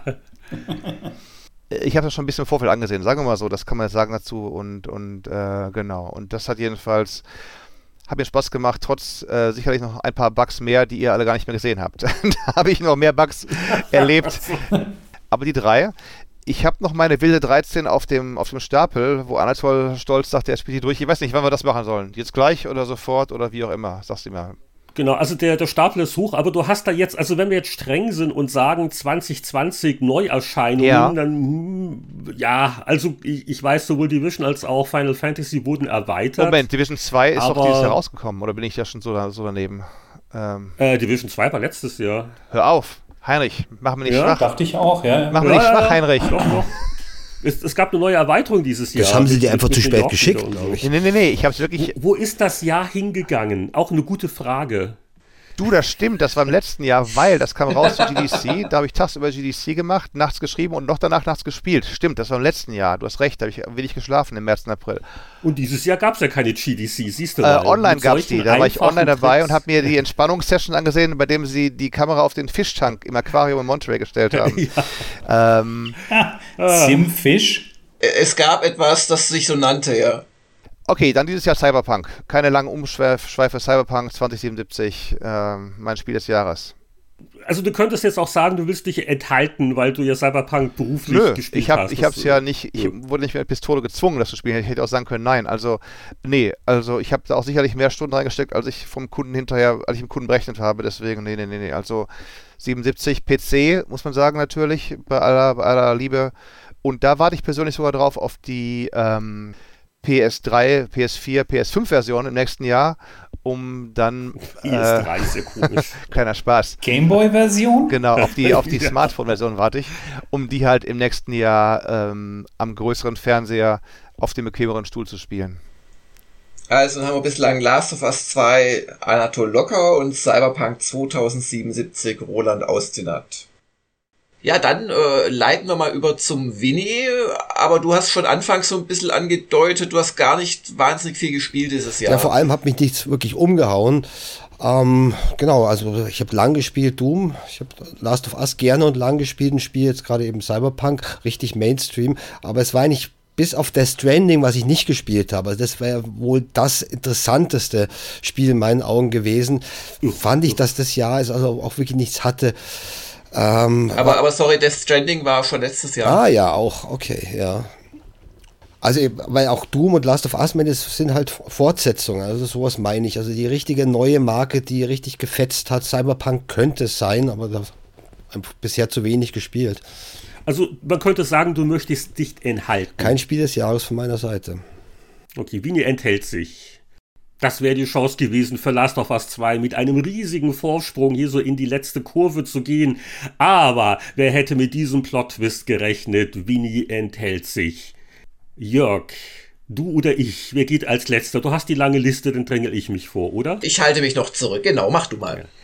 Ich habe eigentlich zwei Spiele des Jahres, ein persönliches und eins, das einfach zum Jahr allgemein am besten passt, um die Spannung vielleicht noch zu erhöhen. Vorher noch so die äh, anderen Titel, die mir Spaß gemacht haben, die nicht ganz äh, die Nummer 1 erreichten, aber die ich doch gut und interessant fand.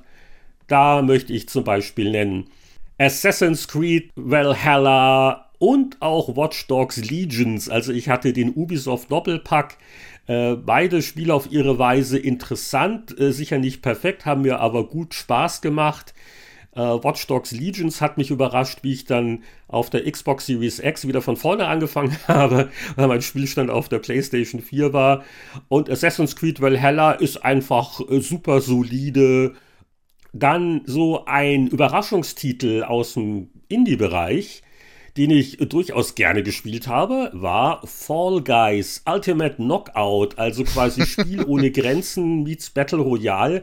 Einfach eine sehr knuffige Interpretation eines äh, Multiplayer-Spielmodus, der ansonsten ja mit Mord und Totschlag und einer kann nur überleben verbunden ist. Das ist zwar auch hier so ein Ausscheidungskampf, aber mit unglaublich lustigen Minigames. Es ist sehr bunt, es ist knuffig für die ganze Familie und äh, es hat auch so genau die richtige Menge so Zufall dabei, dass man sich nicht zu sehr ärgert, wenn man mal verliert. Und äh, die Minispielchen werden auch immer wieder neu arrangiert. Ich bin jetzt kein aktiver Spieler mehr, auch aus Zeitgründen. Äh, die machen ja auch Updates immer wieder, aber als es rauskam, und das war ja auch bei PS Plus kostenlos dann auch zu haben, habe ich da gerne ein paar Abende damit verbracht.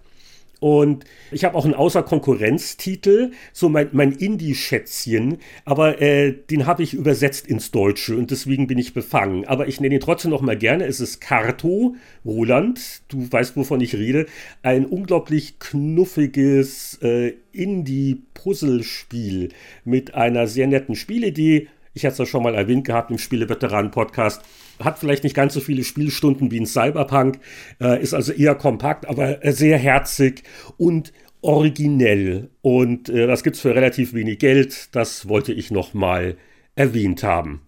So, und jetzt die beiden Top-Titel sozusagen. Also erstmal so das Spiel des Jahres, vielleicht nicht mein Spiel des Jahres, aber es war knapp, ist wirklich Animal Crossing New Horizons auf der Nintendo Switch, das Spiel zur Pandemie. Äh, es kam ja wirklich, glaube ich, im März raus. Äh, es ist an und für sich schon ein wirklich gutes Spiel. Es hat mich doch eine ganze Weile gefesselt.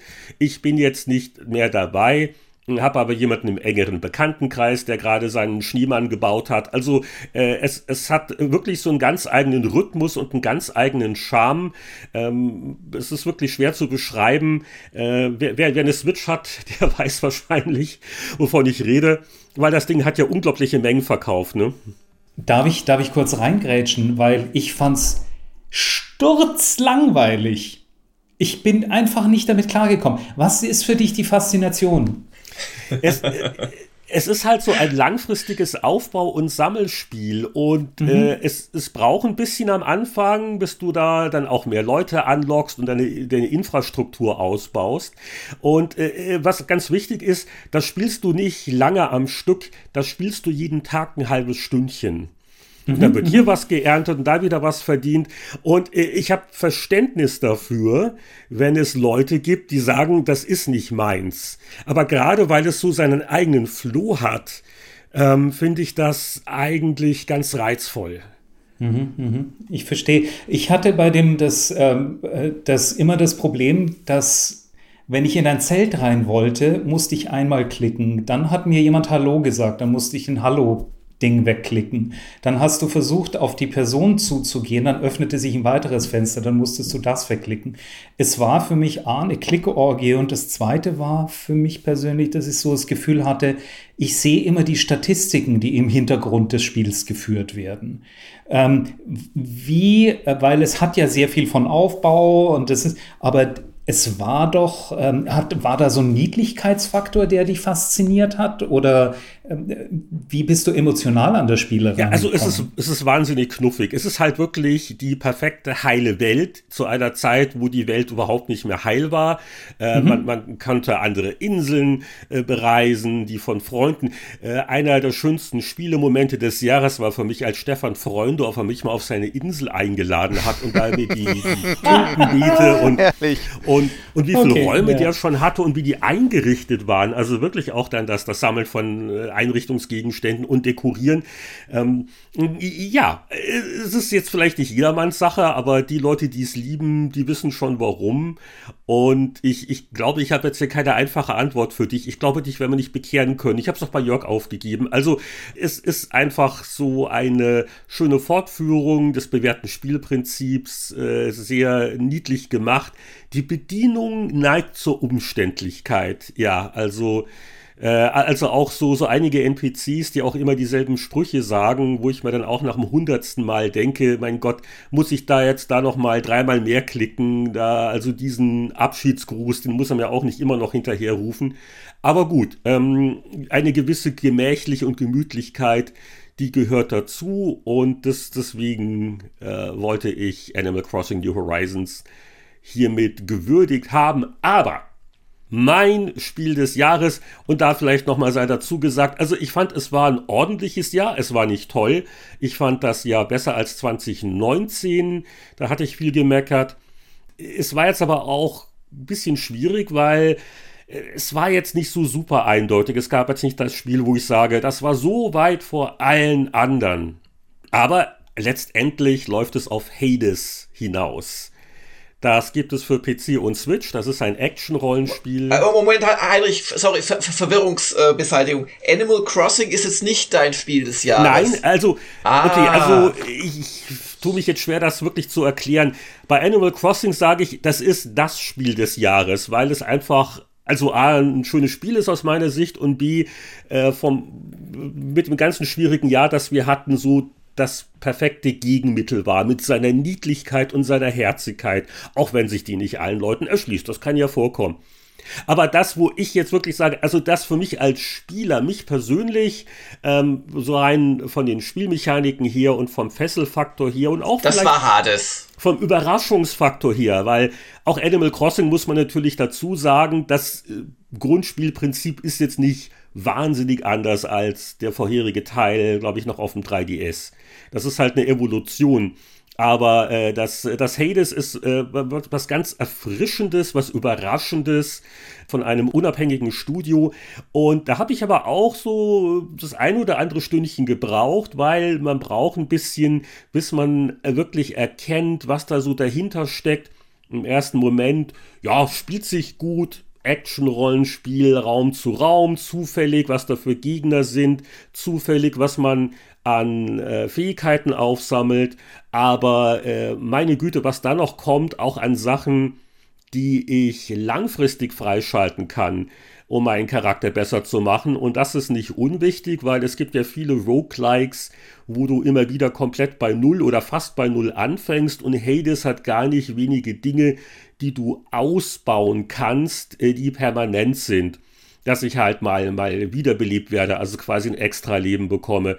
Und äh, man, man lernt auch Sachen dazu, welche Götter geben welche Gaben, die dann für entsprechende Kampftaktiken sorgen oder die ermöglichen, was kann ich am besten kombinieren.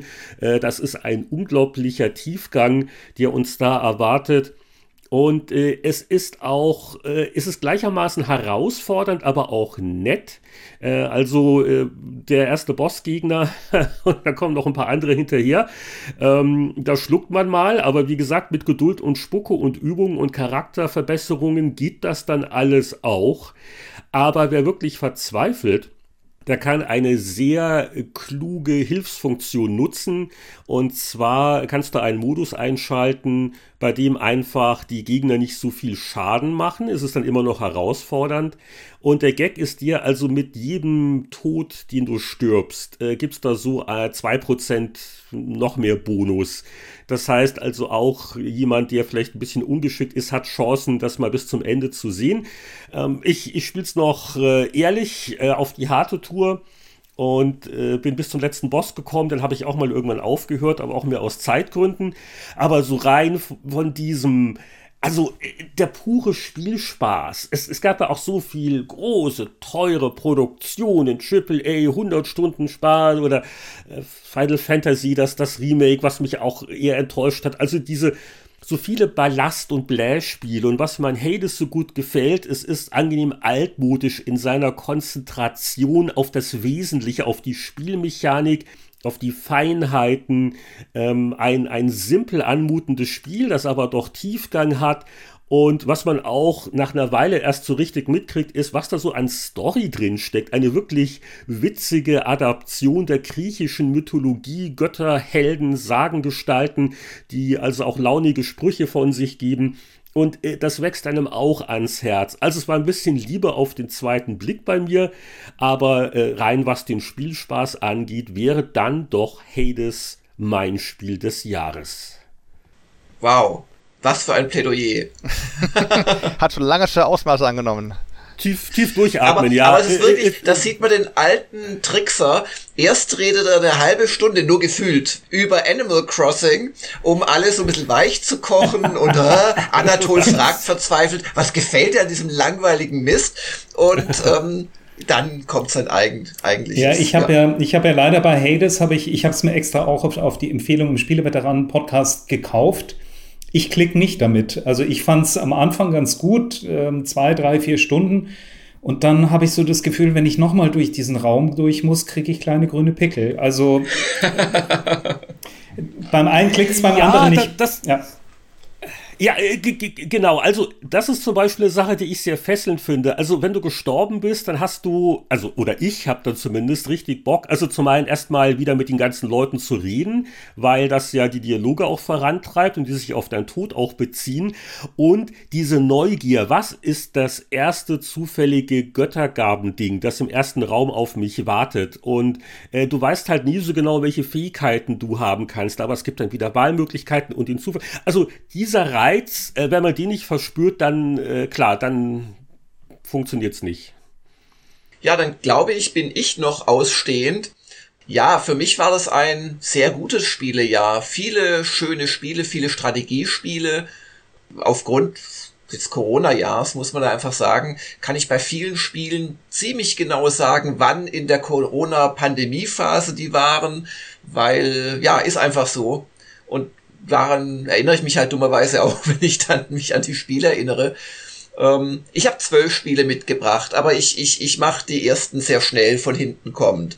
Mir hat dieses Jahr gefallen Partisans 1941. Das ist ein Commandos-Klon, wo man Widerstandskämpfer in Russland spielt. Und das hat mir echt gut gefallen. Äh, am Anfang dachte ich, wow, wer will denn das spielen? Ähm, aber nee, ist echt gut. Kann man, kann man, kann man spielen. Ist allerdings schießlastiger als ähm, Kommandos. Wenn bei Kommandos es knallt, dann hat man in der Regel schon verloren. Und hier gehen die meisten Missionen auf so ein großes Shootout am Ende hin dramaturgisch. Und gefällt dir das besser als Desperados 2 zum Beispiel? Dummerweise, das Desperados war es zwei oder nicht sogar drei, das dieses Jahr rauskam. Drei hm, kam raus. Drei. Hab ich nicht drei. gespielt. Ich glaube, das würde mir gefallen, aber ich hab's einfach nicht ja, gespielt. Ist ein gutes Spiel. Ja, ganz kurz noch zu Partisans. Hast du es auf Deutsch oder auf Englisch gespielt? Ähm, gute Frage. Ich hab's auf Englisch gespielt. Ja, schade. Wieder alles umsonst. Ja, hier. hast du, hast du da was zu. Ah, ja, okay. Wieder alles umsonst hier. Mensch, spielt das Aber ich wollte dich nachher noch loben bei einem anderen Spiel, das ich auch noch nennen werde. Dann habe ich äh, auch mit großem, äh, großer Freude gespielt Panzercore 2. was äh, ein, ein wirklich komplexes Spiel ist, viel ins Detail gehend. Es ist wieder mal Wehrmacht und so weiter, muss man mögen. Man kann auch die Alliierten spielen. Aber da habe ich einigen Spaß dran gehabt. Allerdings reicht's mir damit jetzt auch. Äh, wir hatten jetzt erst in der letzten Folge ja den Michael Hengst zu Gast, der da die 17. Kampagne, Zusatzkampagne mit Freude noch spielt. Das irgendwann hat's mir dann gereicht, weil man auch doch ziemlich sich reindenken muss und darf keine falschen Züge machen und so. Dann auf Platz 10 bereits angelangt Wasteland 3. Ich habe es leider nicht so lange spielen können, aber ich habe es doch etliche Stunden gespielt und das ist zwar technisch nicht so der Hit, aber hat wieder diesen ganz typischen Humor, hat ein solides Rundenkampfsystem. Also da werde ich vielleicht sogar über Weihnachten hin zurückkommen. Dann habe ich mit Freude gespielt Total War Troy. Das ist ein vom Hersteller selbst eher als so Spin-off Total War Saga verunglimpftes Spiel, wo man äh, fast ohne Fantasy-Elemente quasi so in die Zeit des Trojanischen Kriegs zurückgeht, verschiedene entweder trojanische oder eben ähm, griechische äh, Parteien zur Auswahl hat, hat ganz tolle Spielsysteme drin und ist so vom Wirtschaftssystem das bislang komplexeste Total War Spiel. Auf Platz 8 sehe ich Fantasy General 2 mit dem Add-on Empire at Flames. Das äh, ist auch wirklich sehr, sehr schön. Das Spiel selbst ist ja schon, glaube ja, ein Jahr alt, über ein Jahr alt gewesen. Das ist ein schönes, großes Add-on und das macht etwas, was wenige Spiele sich trauen, zumindest im Strategiebereich. Es gibt dir so etwas nach der Mitte die Wahl, quasi dich für eine Seite zu entscheiden und die eine ist halt dann die Feindseite, die bisherige und dann musst du gegen dich selbst halt sozusagen antreten, gegen deine bisherige Armee und so, das ist ganz lustig. Ähm, ist aber kein einfaches Spiel, das muss ich auch dazu sagen. Auf Platz 7 äh, ist nochmal ein Total War und zwar habe ich dieses Jahr ein über, glaube 77 Folgen, 78 Folgen gehendes Let's Play zu Warhammer Total War gemacht. Nein, Warhammer 2 Total War. Also so Elfen, Hochelfen und so weiter. Und auch da habe ich ganz viele Erinnerungen dran, nämlich als es gerade losging mit so dem Lockdown, ging ich halt dann immer noch ins Büro als einziger, meine Mitarbeiter blieben zu Hause. Und da habe ich wirklich eine Woche damit verbracht, mir einen Elfenpanzer zurechtzuschneidern und den, ähm, den mit so Goldfarbe anzusprühen, den Helm und so weiter und mir Runen da drauf zu machen, alles in Vorbereitung dieses Let's Plays und weil mich niemand davon äh, abhalten konnte, ich war ja allein im Büro und da habe ich echt schöne Erinnerungen dran. Darum Warhammer 2 Total War auf Platz 7. Ganz kurz eingegrätscht Rage, das ist ja. von, von 2017, Total War Warhammer 2. Ja, das ist, das stimmt. Ja, das ist also vielleicht. Also kein Spiel von 2020. Wenn ich eben so hart, mein armes ja, okay. Division 2 so hart äh, gegeißelt wurde, dann muss ich sagen, Jörg, du mogelst die alten Plunder unter. Das ist äh, drei Jahre alt, meins war nur ein Jahr alt. Ist, du, du hast recht, vergiss, was ich gesagt habe. Danach nominiere ich auf Platz 7 Iron Harvest das ich bislang auf Platz 13 hatte. Auch ein sehr schönes Spiel, ein Spiel in einer Fantasy-Welt, wo sowohl Mechs herumlaufen als auch Karabiner bewaffnete Weltkriegssoldaten und das einen sehr starken Schleich- und taktischen Aspekt hat, das Höhenstufen behandelt und so weiter. Kommen wir aber jetzt zu Platz Auf Deutsch 6. oder auf Englisch gespielt? auf Englisch gespielt. Jörg, so geht das nicht, du. So geht das nicht. Muss ich mal ernstes Wort wieder reden hinterher es, es tut mir leid, es ist einfach die Wahrheit. Aber ich habe was auf Deutsch gespielt, was du wohl auch gemacht hast. Ja, ich komme ja noch zu. Ja, gespannt. Auf Platz 6 Valhalla, das neueste Assassin's Creed, das mir die ersten 25 Stunden superb gefallen hat und die nächsten 8 oder so und seitdem liegt es ein bisschen auf Halde, nicht mehr ganz so superb, weil es so ein bisschen ah, sich in die Länge zieht und auch so ein bisschen so künstliche Barrieren aufbaut, aber trotzdem ein richtig schönes Spiel mit einer tollen Welt ähm, einer für mich interessanten Story, vielen schönen äh, Mechanismen und auch einer echt geilen Grafik. Das war das erste Spiel, das ich lange auf der Xbox Series X gespielt habe und ich war hin und weg, auch wenn es kein Raytracing ist, wie da sich die Lichtstrahlen durch die Bäume schälen und also ganz, ganz tolle äh, Geschichten, aber leider knapp nicht in meine Top 5 gekommen. Und damit sind wir bei der Top 5. Auf Platz 5 Battle Brothers Blazing Deserts.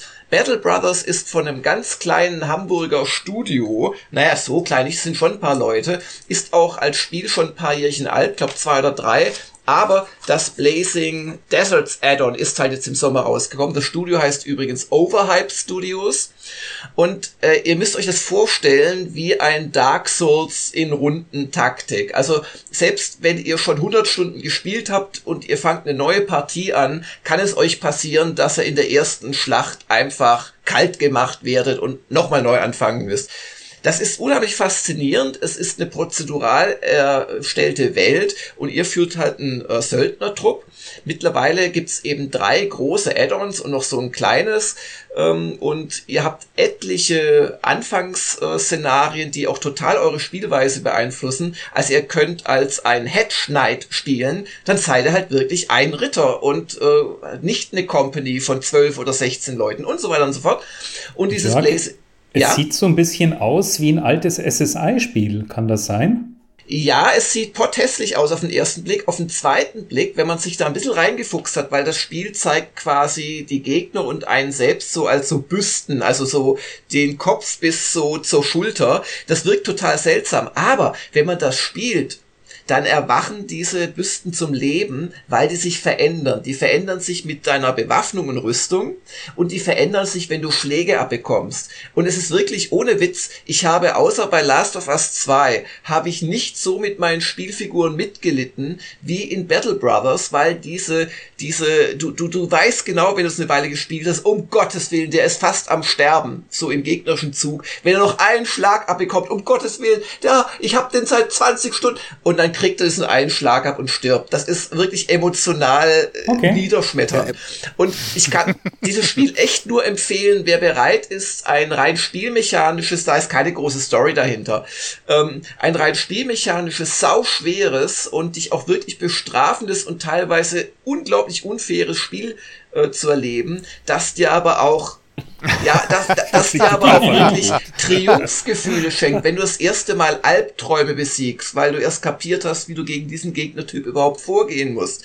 Wenn du das erste Mal, ach, ich höre auf, das ist wirklich ein ganz faszinierendes Spiel und dank des neuesten Add-ons auch wirklich sehr vielfältig. So, dann auf Platz 4, Yakuza Like a Dragon. Ich hab's nicht geglaubt, ich bin ein alter Yakuza-Fan, aber dieses Spiel hat ja mal kurz eben aus so einem Button-Mashing-Combo-Kampfsystem, wo du mit Fahrrädern um dich äh, wirbelnd irgendwelche Gegner im Minutentakt halt umgehauen hast und viel, viel Story, hat es ein JRPG gemacht mit einer Party, mit runden Kämpfen, die aber trotzdem eine ungewöhnliche Echtzeitkomponente enthalten oder mehrere ungewöhnliche Echtzeitkomponenten, wie ich es noch nie erlebt habe in einem JRPG.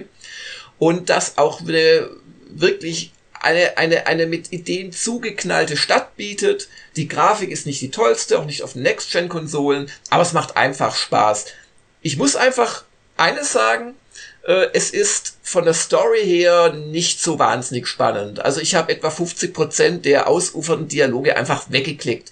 Es wird zum Glück so im letzten Drittel wird's dann spannend, aber die ersten zwei Drittel gähnt man sich einen ab. Aber das macht nichts, weil die Kämpfe so schön sind, in der Stadt rumlaufen schön ist, die ganzen Minispiele, die da drin sind, wenn man einfach jedes Mal nur ausprobieren möchte. Es hat mir echt viel gegeben in diesem Herbst. Auf Platz 3. Moment, auf Deutsch oder auf Englisch gespielt, wenn ich fragen darf? Ähm, das habe ich tatsächlich mit deutschen Untertiteln gespielt. Ah, ja, ah, ja.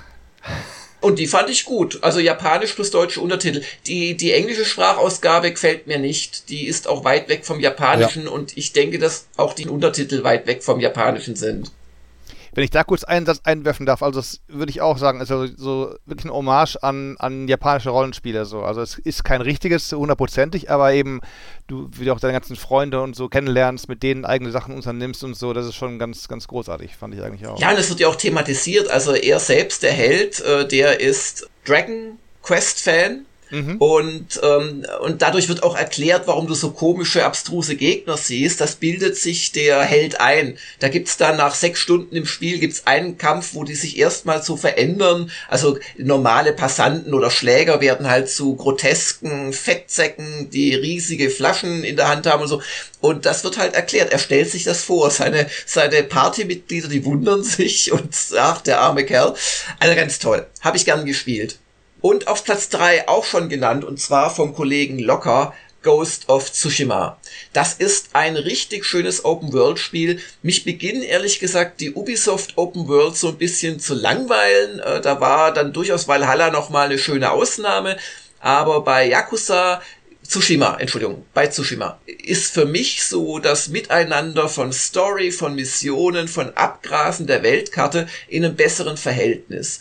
Und dann hast du ein Kampfsystem, das für mich genau richtig ist. Äh, es ist, wenn du, wenn du das kannst und möchtest, musst du im, in, in Zehntelsekunden richtig reagieren. Wenn du wie ich nicht so super geschickt bist mit Blocken und so weiter, kannst du zumindest durch das äh, taktische Umstellen des Kämpfens, weil du hast da verschiedene Kampfstile, die auf bestimmte Gegnertypen passen, kannst du eben trotzdem äh, das recht erfolgreich spielen, ohne dass es jetzt aber so ein reines, ich stelle die Schwierigkeit runter und mach halt so Button-Mashing ist. Das hat mir sehr gut gefallen, hat auch eine schöne Story, auch wenn es ein bisschen, ja, vorhersehbar ist. Und vor allem hat dieses Spiel Style. Also da gibt's ja. unglaubliche äh, Wechselwirkungen von Licht, von Wind. Also der Wind ist fast ein eigener Charakter in diesem Spiel. Von Sonne, von Mond, von Bäumen, von Weizenfeldern, von herum. Es fliegt auch dauernd was durch die Luft. Also Sträucher oder Ästchen oder Libellen oder natürlich Blätter, Kirschblüten. Ganz viele Blätter. Genau. Ganz viele Blätter. Immer ist was in der Luft und der Sound dazu. Es gibt dir echt das Gefühl, ja, über japanische Landschaften zu wandern. Wobei ich hoffe, dass in echt nicht so viele Gegner kommen, die mich töten wollen. Und jetzt der Platz zwei Und bis Anfang November wäre das mein klarer Platz eins gewesen. Ein außergewöhnliches Erlebnis, das ich lange nicht mehr hatte. Und dieses außergewöhnliche Erlebnis heißt Last of Us 2 es hat mich echt geflasht, dieses Spiel. Also da bin ich voll und ganz äh, beim Kollegen Locker, denn ähm, ich habe selten ein Spiel gehabt, wo ich dachte, ich weiß, was passiert. Und dann gibt's äh, nach etwa der Hälfte des Spiels einen totalen Bruch. Und das Spiel schafft das Kunststück, dass die äh, Feindpartei, die ich bislang gehasst habe, dass mir die ans Herz wächst. Und die Heldin, die ich gehasst, also die, nein, die Antagonisten, Entschuldigung, die ich als Heldin gehasst habe, dass ich die kennenlerne, verstehe und mehr mag als die Person, die ich bislang als Heldin gesehen habe. Die wächst ja wirklich ans Herz. Also mir zumindest. Eine fiese und, Mörderin. Ja, aber du hast es nicht lang genug gespielt, kann ich dazu nur sagen, wahrscheinlich. Und es muss, muss ja auch niemand, denn gleichzeitig, und das kann ich verstehen, hat ja Winnie schon gesagt, es stellt Gewalt brutalst ja. da.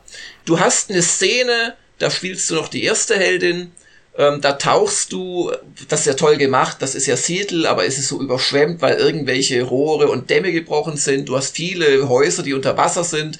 Du fährst auch mit dem Boot teilweise durch. Du tauchst auch so einem, ja, Tümpel auf innerhalb eines Gebäudes. Du schleichst dich an eine Feindin heran, die äh, ich glaube, auf der, auf der PSP 2, also auf der PS Vita äh, spielt und dich nicht hört und du bringst die richtig widerlich um. Und solche Szenen gibt's da am laufenden Band. Und trotzdem muss ich sagen, was auch Anatol schon sagte, es ist kein Selbstzweck, die Gewalt, oder zumindest unterstelle ich das. Der Entwickler will damit was bei dir bewirken. Und was diese Story an emotionalen Grenzsituationen hat, da ja. werden Schwangere über den Haufen geschossen. Eben, es gibt keine Person, die nicht brutal ist, Jörg. So, oder ich das falsch? Ja, aber Und die Welt ist, macht sie dazu. Ja, aber gar keine Alternative. Okay. Ja, aber ja, Alternative, was für eine Alternative? Und da wundern sich einige Veteranen, warum gewisse Leute gerne Animal Crossing spielen, wenn ich mir das alles so anhöre. Aber das nur ganz Das ist völlig Rande. okay, ja. Und ähm, was du dann nach diesem Handlungsumschwung erlebst und wie du wirklich plötzlich Sachen anders wahrnimmst und wie du dich selbst hinterfragst, warum, du hattest ja keine Wahl, richtig, aber das ist halt eine erzählte Story, da will nicht jemand drei Enden erzählen. Und das hat wirklich was in mir ausgelöst und da habe ich wirklich über Dinge nachgedacht. Und das Einzige, was ich im Spiel ankreide, es ist zu lang. Es gibt da einen großen Showdown und dann denkst du, jetzt ist es das und dann kommt ein Epilog und dann denkst du, das ist es, aber nach dem Epilog spielst du nochmal drei Stunden und die waren mir zu lange, die hätte ich nicht mehr gebraucht, obwohl dann ganz am Ende Keine Spoiler. Keine Spoiler hier ganz am Ende, ein, ein, ein wirklich Spoiler. aufwühlendes Finale nochmal ist, das ich auch eigentlich gar nicht spielen wollte, weil es da keine, es gibt da keine gute Sache irgendwie, die da auskommen ja, kann. Es ist halt eines der wenigen Spiele, finde ich, wo du bei den Helden mitleidest. Und ja. das, die ja. Tücke ist, dass ähm, es keinen Antagonisten und keinen Protagonisten gibt, sondern dass die eben einfach ausgetauscht wird. Das heißt, du leidest zweimal mit. Du leidest zweimal ja, und du lernst Dinge zu hassen, die du erst äh, verstanden hast und geliebt hast letzten Endes. Und dann ist es ja auch wirklich, es gibt ja kein Happy End. Und Nein. dann machen sie am Ende auch noch einen kleinen Kniff. Keine Spoiler. Das war schon fest gespoilert. Ja. Also unglaublich. Und darum komme ich jetzt kein Pfeif drauf und die Kollegen sagen, ja, auch egal hier, du pfeif drauf. Ich bin der Langer, ich war schon mal hier. Alle mehr unglaublich, unglaublich. Happy End. Alle sind happy. Und das war ja erst mein, mein jetzt, zweiter Platz. Jetzt, Okay, also jetzt nochmal ein Trommelwirbel, weil es hat sich ja fast angedeutet, eine locker langer Achse mit äh, Last of Us 2 und Ghost of Tsushima. Aber was könnte das Spiel sein, das diese Einigkeit quasi verhindert hat? Das Spiel, das dann noch kam und das Last of Us 2 noch übertroffen hat, wenngleich nicht in der Emotionalität, das ist auch sehr gut, aber es kommt nicht an Last of Us 2 heran. Aber insgesamt vorne, und zwar klar, ist für mich Cyberpunk 2077. Das Ding hat Keanu Reeves, was, was will man da noch sagen? Das ja, Ding hat ja, Nebengeschichten, ja, die besser sind als die Hauptstories der allermeisten existierenden anderen Spiele wo ich wirklich äh, CD Projekt äh, hauen könnte, dass sie das als Nebenmission bezeichnen. Das sind richtige, ja, Questreihen in der Regel, wo, das wurde ja schon genannt, dir die Nebencharaktere ans Herz wachsen, wo du teilweise weitere Enden freischaltest, solche Dinge.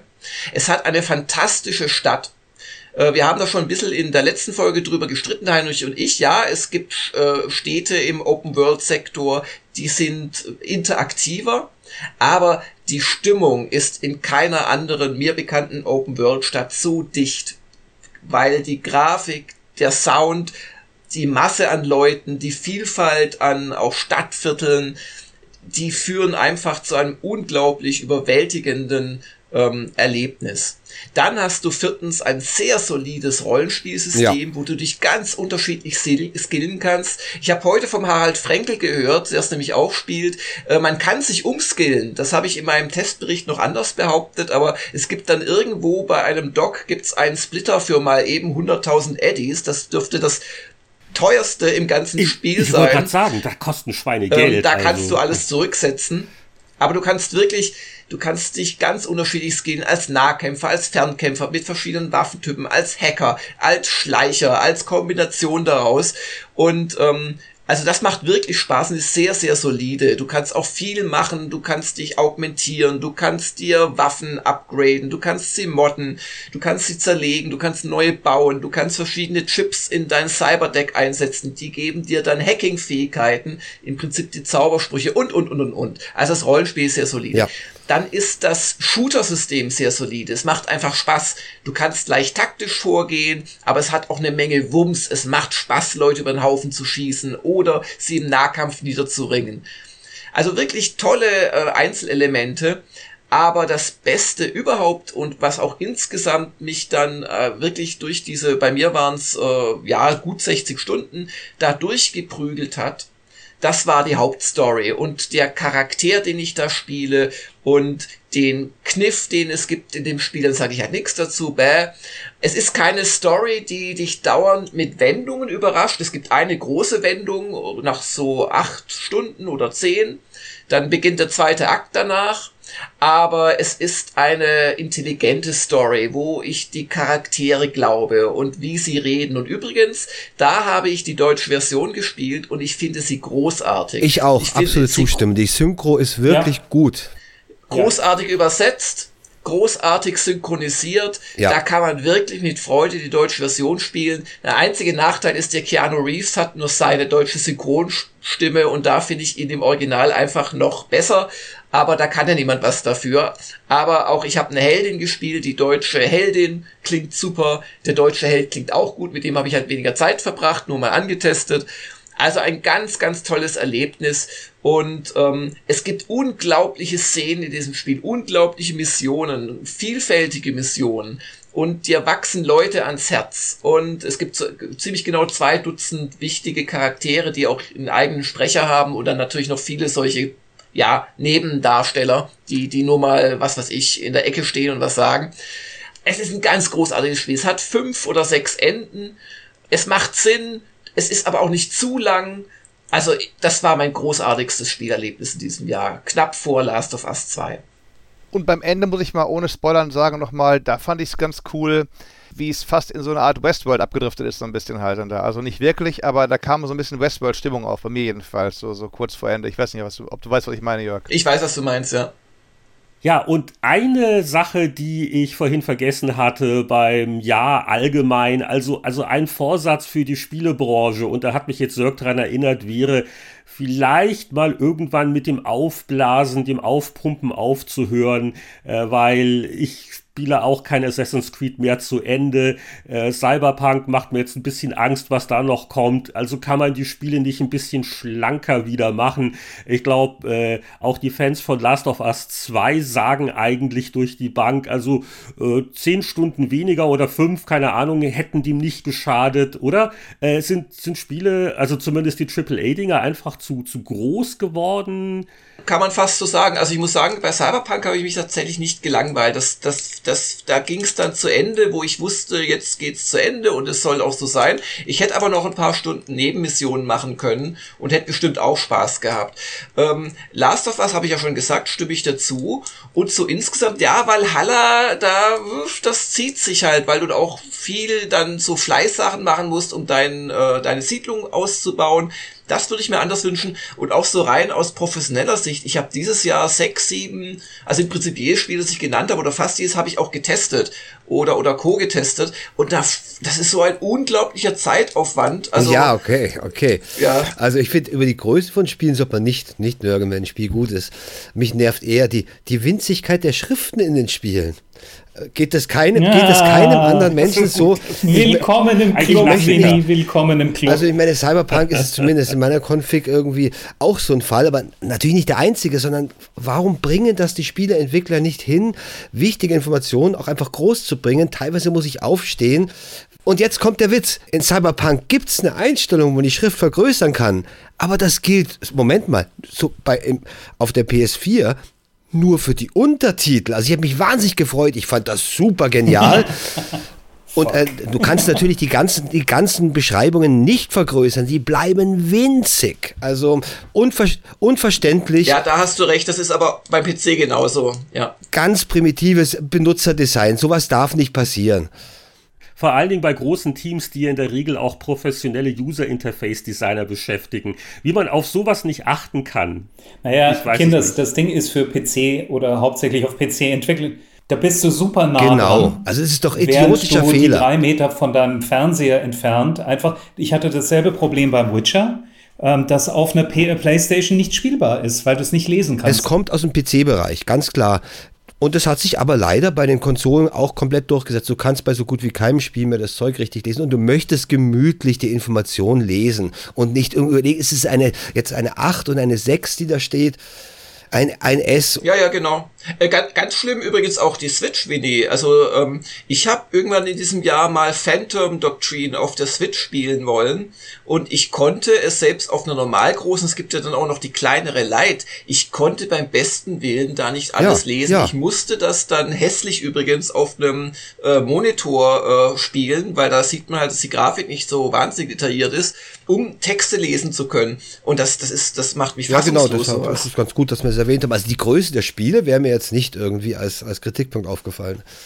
Da habe ich zwei Punkte ganz kurz, bevor wir das ab, abwürgen und abschließen. Mit den, mit den Größen der Schriften, ja, wenn ich selbst die Edge lese bei ihren kleinen Dingen, muss ich ans Licht gehen, weil alle ja, älter werden und die Augen nicht mehr so gut erkennen können halt, ne? Aber klar, wenn es im Spiel wirklich anders gehen könnte, du kannst doch nicht ein Heft ausliefern mit zwei verschiedenen Schriftgrößen. so ein Großdruckformat irgendwie. Mit der Länge bin ich beim Winnie, wo ich sage, wenn wir jetzt irgendwie, weiß nicht, bis zu 20, 30 Spiele spielen im Jahr, ähm, das sind aber nicht die normalen Leute, die das kaufen. Also ich denke mal, äh, gut große Fans mögen das noch machen, aber wie viele Leute kaufen sich wirklich die Menge an Spielen? Wie viele kaufen wir uns selber auch, die wir dann testen und so? Also es ist immer die alte Frage, äh, Motto, wird man es spielen, wenn man dafür 60 Euro zahlen müsste? Ja, nein. Und ähm, die Länge halt, wenn ich ein Spiel kaufe für 60 Euro, dann will ich was dafür haben. Richtig, also fünf Stunden Abspann sehen. So kurz so. ist eine Enttäuschung. Man darf auch nicht vergessen, dass dass die normalen Spieler auch teilweise wirklich zwei, drei Jahre lang an ihren Spielen, an ihren Destinies und so weiter hängen bleiben. Das kann ich auch verstehen. Also das können wir uns nicht leisten. Dafür ist eben auch der Durchschuss einfach bei uns zu hoch an, an neuen Spielen. Aber ähm, ich kann das gut verstehen, wenn Leute also auch bei einem Cyberpunk einfach das in zwei, drei Jahren noch gerne spielen. Freund von mir, der hat Familie, zwei Kids, hat einen Job, wo er viel zu tun hat, rumfliegt, der spielt pro Jahr ein Assassin's Creed, aber komplett durch. Alle Nebenquests, alle Federn eingesammelt, macht er alles komplett. Und der wird sagen, Mensch, wenn ich Assassin's Creed spiele, auf einmal sind es nur 20 Stunden, da würde sich ein bisschen äh, komisch vorkommen, glaube ich. Ja, jetzt klappern wir aber nochmal die Runde ab, nachdem ich feststellen muss, äh, es gab jetzt noch ein paar Mehrfachnennungen. Ähm, Hades und Animal Crossing wurden nur einmal genannt. Aber ich glaube, also das eine Spiel des Jahres, darauf können wir uns wahrscheinlich nicht einigen. Da wollen wir jetzt gar nicht erst anfangen zu diskutieren. Klingt oder? nach Cyberpunk. Äh, doch, das ist ja Cyberpunk. Das ist doch, Cyberpunk ist doch eindeutig. Cyberpunk hat zwei Stimmen bekommen. Nein, Veto äh, von mir. Aber du hast aber kein Veto, Heinrich, weil es dir nicht gefällt. in der EU. Da kann jeder Zwergstaat das Budget blockieren. Ich bin der Zwergstaat. Also 1 plus 1 sind 2. Also klar, viele sagen nicht mehr, aber heutzutage, für mich habe ich noch gelernt, dass 1 und 1 2 sind. Also ja, äh, außerdem hat Winnie noch nichts. Genau, ich habe es noch nicht vergeben. Und bevor es jetzt, bevor jetzt diese Runde für immer verfällt und, und sich ähm, zerstreitet, gebe ich doch ein Spiel des Jahres Cyberpunk. Ach, Winnie. Nein. Das geht um die Harmonie. Winnie, welche Rechnung hast du noch offen mit Heinrich? Was ist damals bei Powerplay passiert? Nee, ach, äh, das ist jetzt die Rache für, was war das Killing Game Show vom Psygnosis? Ne? Mit dem Supergesicht und die Wertung war ein knapper 70er. Jetzt kommt's zurück. Gut, also, aber jeder Hörer kann sich ja selber ein Bild machen und weiß, wie brillant der Geschmack der einzelnen Veteranen 1 plus ist. 1 plus 1 gleich 3. kann jeder Hörer nachrechnen. Ganz wichtig ist natürlich die Einschränkung. Also, ich glaube, Jörg ist von uns so der einzige auch professionelle Spieletester. Also, äh, die anderen in der Runde, die spielen also auch mal und gerne und öfters, mehr oder weniger, aber äh, wir spielen natürlich nicht alles. Deswegen der ganz wichtige Disclaimer. Also, wenn wir sagen, das ist mein Spiel des Jahres, dann unter den Spielen, die ich auch gespielt habe. Deswegen ist es wertvoll, dass wir vielleicht nochmal durch die Runde gehen und die Leute nach ihren Stapeln befragen. Also, welches 2020 Spiel würden sie sehr gerne noch spielen oder kommen vielleicht dann demnächst auch noch dazu? Äh, das würde mich interessieren. Und ja, also als Bonus noch, äh, hat jemand noch ein besonderes Retro-Erlebnis gehabt letztes Jahr oder gibt es vielleicht noch äh, bestimmte Titel im neuen Jahr, auf die er sich freut, die noch nicht erschienen sind? Also da fange ich wieder mal an. Ich habe nichts auf dem Stapel. Es gibt auch nichts, was ich jetzt gerade sehe, wo ich sage, ich muss das irgendwie 2021 unbedingt spielen. Äh, und in Sachen Retro-Spiel war es bei mir Super Metroid, ähm, dass ich irgendwann mal verdammt nochmal durchspielen will. Also da bin ich auch schon relativ weit gediehen, aber ähm, da fehlen mir einfach nochmal 30 Stunden oder 20 Stunden. Das spielst du auf dem Classic Mini, auf dem Super Nintendo? Ähm, nee, nee, das spiele ich auf der Switch. Ah, auf der Switch? Okay. Genau. Oh, cool, habe ich gar genau, nicht dran gedacht. Genau, und da spielt sich's wirklich gut. Also ich habe auch diesen Classic Controller, mit dem spielt sich's richtig hervorragend und du kannst schön steuern und es ist einfach nach wie vor einfach ein geniales Spiel. Ich liebe es. Mhm. Aber sackschwer zum Teil. Also. Ich habe ja schon vorhin kurz andeuten wollen, meine Wilde 13 fürs nächste Jahr. Viele davon haben wir schon genannt, deswegen gehe ich nur mal ganz brutal durch die Titel durch und stoppe bei vielleicht ein, zwei Titeln, die wir noch nicht genannt haben. Ähm, Valhalla, klar, alphabetisch. Äh, Final Fantasy VII Remake, Ghosts äh, of Tsushima, äh, Hades, dann Fantasy Star Online 2. Das ist ja rausgekommen, inzwischen Free-to-Play, auch endlich mal im Westen auf der Xbox One. Ich habe es runtergeladen, ganz artig, aber ich habe nicht gespielt. Äh, Sakura Wars, ähm, auch von Sega. Spider-Man Miles Morales. Star Wars Squadrons. Streets of Rage 4 kam raus, ist mir völlig mir vorbeigegangen Anfang des Jahres. Last of Us 2, Wasteland 3, äh, Watch, Dogs, Watch Dogs Legion und Yakuza. Like a Dragon. Da hast du ja einiges zu tun im neuen Jahr. Da kannst du, du. eigentlich komplett schon mal die zwölf Monate dir frei nehmen. So ein Spiel im Monat. Und dann kriegt man das. Na, Jetzt na. bringst du mich aber auf eine Rückfrage in Richtung Langer. Äh, du hast ja eine recht äh, lange Liste auch gehabt, aber Half-Life Alex war nicht dabei. Das ist doch das, wo die ganzen VR-Leute sagen, die Offenbarung und. Also ich, ja, ich, ich will so ehrlich sein, ich habe schlichtweg vergessen. Äh, das war Anfang des Jahres Jetzt habe ich es leider verpasst, aber das fand ich doch schon sehr gut. Wo, wo etwa würdest du es einordnen in deinen Hot 100? Ja, so, dass wenn ich statt 12 Spielen äh, 15 mitgebracht hätte, wäre es dabei gewesen. Ich möchte aber so ehrlich sein, ich fand es sehr intensiv, aber es ist dann doch nicht so lang. Und ähm, also ich muss es jetzt nicht nochmal anfassen. Und alle meine anderen Spiele sind natürlich solche sehr langen Spiele auch. Und selbst wenn ich mir jetzt total widerspreche, dass ich einige Spiele zu lang fand, ähm, ein Spiel, wo ich zwölf Stunden mit verbracht habe, kontra Spiele, wo ich minimal, also minimal 20, 25 Stunden mit verbracht habe, da ist es eher halt ein bisschen weiter hinten angesiedelt. Und Roland, das war jetzt eine imposante Liste bei dir. Äh, Gibt es da so einen Titel, der ganz oben auf dem Stapel liegt, auf den du dich am meisten freust? Hm, nächstes, meistens 2021 oder, oder auf meinem Stapel der letzten Jahresgeschichten. Auf deinem Stapel der letzten Jahresgeschichten. Da glaube ich tatsächlich äh, Fantasy Star Online 2, zumal schon A installiert ist und B ich den ersten Teil auf der Dreamcast und dann auf der Xbox lange, lange, lange, lange, lange, lange, lange, lange, lange gespielt habe. Teilweise noch über Modem, dann über DSL-Leitungen und so. Da, da möchte ich gerne mal reingucken. Ähm, nicht ganz so ein mega Mainstream-Titel, aber ich, ich mag das. Und ich habe auch für 2021 zwei Mainstream- und zwei Indie-Titel, wenn ich die noch nennen darf, mhm. auf die ich mich freue. Ähm, Mainstream, wenn sie mal kommen, nächstes Jahr das neue Batman, Gotham Knights. Auch wenn es von dem Batman B-Team gemacht, gemacht wird von, von Warner. Und äh, Horizon, Forbidden West, wenn es dann mal rauskommt nächstes Jahr und nicht 2022. Und Indie-Titel, auf die ich mich freue im nächsten Jahr, sind einmal Oddworld Soulstorm, das, das äh, mit deutlich mehr Story und Hintergrund und, und Bedienkomfort, na, schon kein Remake mehr, nennt man, wie man es Re, äh, wie bei Final Fantasy VII auch, Re, Remaster, nee, doch Remake eher als Remaster. Doch, genau, Remake, ist ein genau. Remake, genau. Ist kein Remaster, wo man die alte Nummer halt, wo man es irgendwie noch schöner macht. Nee, ist ein Remake. Und was vielleicht mal irgendwann erscheint, Vampire the Masquerade Bloodlines 2, was schon seit Jahren angekündigt worden ist, immer wieder verschoben wird. Das soll ja angeblich auch nächstes Jahr kommen. Das sind meine beiden Indie-Titel fürs nächste Jahr. Und hattest du irgendein Retro-Erlebnis 2020? Oh, danke, ja. Habt ihr mich drauf gebracht, Jörg und Heinrich. Äh, ach komm, Roland, kannst du mal eben kurz für einen Podcast äh, Diablo 2 anspielen für ein Stündchen oder zwei ach, oder so?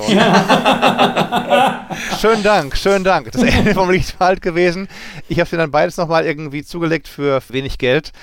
Und ja, dann zum, zum einen nicht nur den ersten Teil, äh, jetzt kann man so sagen, nach 20 Jahren komplett durchgespielt, sondern auch den zweiten, äh, den, die, das Add-on gespielt und dann wirklich angefangen hier mit Kombinieren im hoheren Würfel und da und, und nochmal hier und, und ähm, da habe ich weiß nicht, bestimmt 60 Stunden reingesteckt immer wieder und so, bestimmt, wenn nicht mehr. Also da, das war wirklich äh, großartig, auch äh, nichts mit großer Auflösung, sondern eben der alten Oldschool-Auflösung, was war 800 oder 600 oder so. Aber äh, ja, nach wie vor ein ganz, ganz grandioses Spiel. Wenn da mal einer von euch irgendwie Multiplayer spielen will mit mir, sagt Bescheid, ich habe es auf der Festplatte drauf und kann es jederzeit mit einem Mausklick starten. ich brauche nur eure IP-Adresse, weil es irgendwie mit dem Battlenet Schwierigkeiten gibt inzwischen, trotz aller Updates, aber mit IP-Adresse nennen, verbinden und dann bin ich am Start und helfe euch, die Bosse zu töten.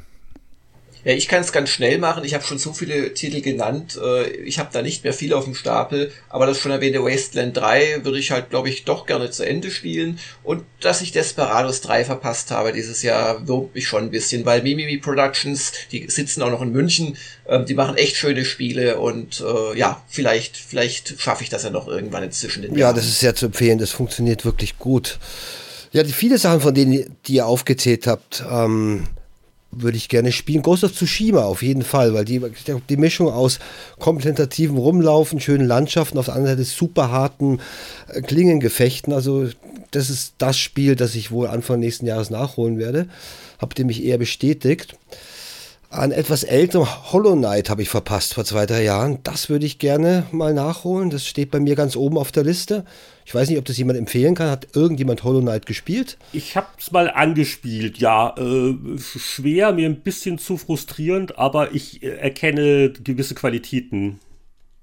Und wie schaut's aus mit den Retro-Erlebnissen im abgelaufenen Jahr? Irgendein altes Ding, also richtig alt das dich überrascht hat beim Wiederanspielen? Ja, generell macht sich, es gibt ja ein, ein deutsches Retro-Label und ich finde, das macht sich sehr gut. Das ist Strictly Limited, äh, sitzen hier in Süddeutschland und ähm, die bauen also ihr, ihr Katalog so schön aus, auf einer Mischung aus ähm, Gut, ein paar Indie-Titel sind noch dabei, aber dann eben ähm, viele Remakes von klassischen Spielen und da sowohl eben in den authentischen Fassungen als auch eben Neuinterpretationen, sehr viele Neuinterpretationen.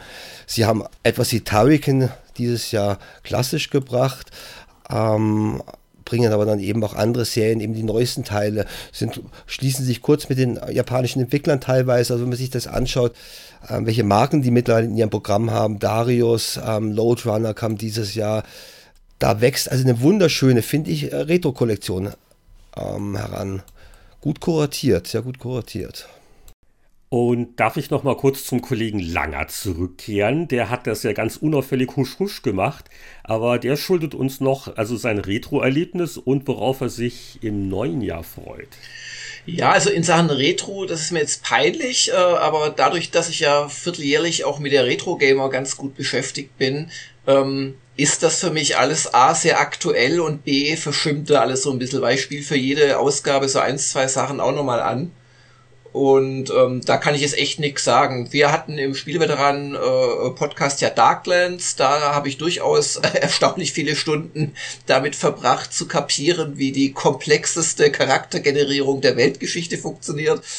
Und wie wann darf ich dann im fünften Jahr den Priester-Paladin nehmen? Was muss ich da drei Jahre vorher als Beruf gehabt haben in der Vorgeschichte? Egal.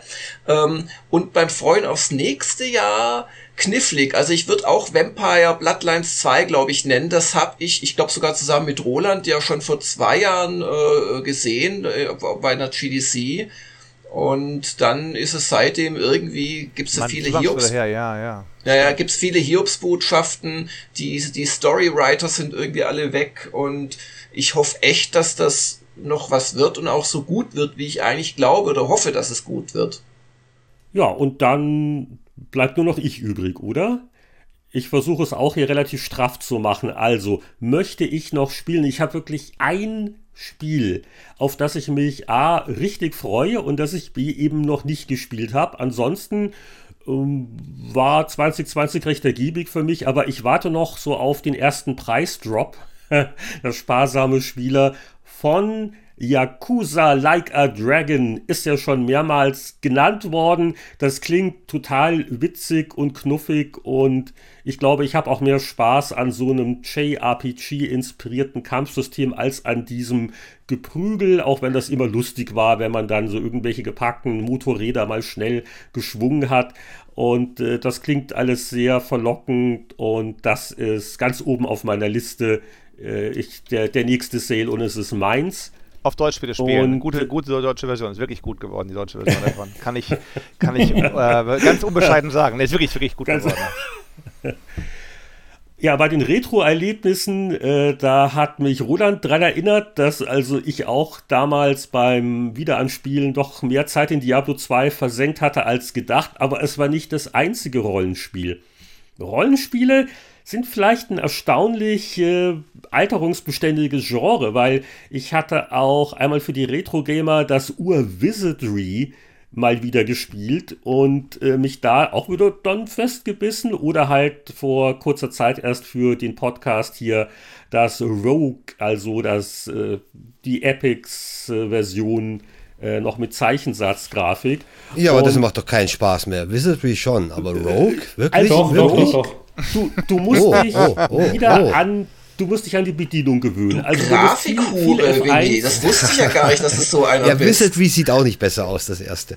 Äh, ja, aber das war für mich das Erstaunliche an Rogue, dass das trotz der nicht vorhandenen Grafik und seiner Schlichtheit wenn man sich mal wieder ein bisschen eingeruft hatte, das kann man immer, immer wieder mal, das hat sowas und das hat mich doch ein bisschen überrascht. Also von daher äh, war das für mich so das Jahr der Rollenspiel Super Oldies. 2021 könnte echt interessant werden.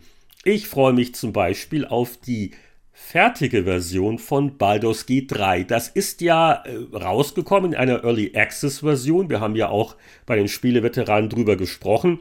Da wird nun wohl noch viel dran getan. Ich glaube, neulich gab es ein Update, der die alten Spielstände auch inkompatibel gemacht hat. Also da gibt es, glaube ich, viele Gründe, den Release zu erwarten, der sicher im Laufe des neuen Jahres kommen wird weil äh, die Early Access Version fand ich sehr vielversprechend. Gab aber auch einige Sachen, wo man noch gemerkt hat, es ächzt, es knackt. Ähm, das kann man noch äh, eleganter machen und da habe ich nur ein bisschen Angst vor dem äh, Zeitaufwand. Aber das, das könnte echt schön werden dann freue ich mich wirklich auf die Next-Gen-Konsolenversion von 1, 2 Sachen. Also zum einen das schon angesprochene Cyberpunk 2077. Da stelle ich mir halt auf der äh, Xbox Series X äh, richtig nett vor, wenn die optimierte Version halt einmal draußen ist. Vielleicht im Frühjahr, vielleicht wird es auch später. Und dann noch ein Titel eigentlich vom letzten Jahr, äh, der äh, mir wirklich gut gefallen hatte. Das war Control. Und äh, das läuft jetzt schon auf der neuen Xbox sehr nett, halt sehr flott und hochauflösend und äh, steuert sich alles sehr flüssig. Und äh, da soll ja dann auch noch für die Next-Gen-Konsolen die Raytracing-Unterstützung reinkommen. Wenn ich mich jetzt nicht täusche, äh, wenn das der Fall ist, werde ich das auch gerne wieder spielen. Und es sollen ja auch noch neue, neue Spiele kommen. Und da habe ich mir jetzt nur ein paar Titel aufgeschrieben ganz lustig aus verschiedenen Genres mal rausgepickt. Far Cry 6, einfach weil ich den fünften Teil sehr lustig fand und äh, Ubisoft diese Open-World-Shooter einfach kann. Dann natürlich, falls es erscheinen sollte, God of War 2. Äh, das wird dann der Punkt, wo auch ich mit der PS5 nervös werden dürfte ob ich wirklich dann noch warte, bis die Mini-Version der Konsole kommt, aber ich hoffe, dass zumindest sie die Lieferengpässe der Hardware ein bisschen gemildert haben, bevor God of 2 God of War 2 erscheint. Dann in der Abteilung äh, japanische Rollenspiele. Es kommt ja dann für die Switch wohl auch Shin Megami Tensei 5 raus. Und diese Atlus-Dinger, ich spiele die vielleicht nicht immer zu Ende, weil die auch äh, ewig lang sind. Aber äh, Persona 5 äh, war ja sehr ordentlich. Und da bin ich mal gespannt, was die da jetzt Neues gemacht haben. Und äh, im Bereich Aufbaustrategie äh, freue ich mich durchaus auf Humankind. Das klingt wie eine ganz witzige Interpretation so des Civilization-Spielprinzips, äh, wirkt von den Screenshots sehr, sehr knuffig. Und in der Abteilung Wiedersehen macht Freude, Mass Effect Remastered. Da bin ich auch mal gespannt, wie doch diese sehr solide Science-Fiction-Serie überarbeitet wird. Äh, Gerade der erste Teil war ja von der Steuerung noch ein bisschen unbeholfen und äh, ich habe ja auch das Gefühl, dass es noch ein bisschen dauern wird, bis äh, neue Mass Effect oder auch Dragon Age Spiele erscheinen und da könnte ein Wiedersehen mit dem Shepard äh, durchaus Freude machen. Das sind aus meiner Sicht doch einige Gründe, warum man sich aufs neue Jahr freuen kann. Zu Persona noch ganz kurz. Da gab es in diesem Jahr, habe ich ganz vergessen, diesen Persona 5 äh, Royal, die, die, die neue überarbeitete Version mit neuen Charakteren, neuen Storygeschichten. Die kann ich auch. Ja, noch auf meinen, auf meinen Stapel mit drauflegen. So Ach so, auf den Stapel. Ich wollte gerade sagen, das ist halt kein richtig neues Spiel und würde mir jetzt Angst machen, weil Persona 5 ist eh schon äh, nicht gerade klein. Und das noch zu erweitern, ja, Roland, da bist du allein damit, glaube ich, das nächste Jahr beschäftigt. Ja, dann sind wir am Ende dieser Episode zum Spiel des Jahres mit gleich fünf Veteranen und Es ist nur die erste Hälfte unseres Jahresabschluss-Podcasts. Wir machen nämlich noch eine zweite Episode, wo wir auch über den Rest der Populärkultur reden, den wir so empfehlen können aus diesem Jahr. Genau, also das ist dann nächste Woche eine Runde für unsere Patreon-Unterstützer. Ab 5 Dollar im Monat gibt's die ganzen Zusatzepisoden Wer es noch nicht getan hat, der gucke doch mal vorbei auf patreon.com slash Spieleveteranen. Ihr haltet uns am Laufen, ihr kriegt mehr zu hören, alle sind glücklich und zufrieden. Und zur allgemeinen Zufriedenheit wird hoffentlich auch gleich unsere Abschlussmusik beitragen. Es weihnachtet sehr und deswegen spielen wir Elation Holiday Edition von Chris Hülsbeck. Und Chris hat auch einen Patreon am wo er jede Menge starke neue Stücke veröffentlicht. Verlinken wir im Blogpost zu dieser Sendung.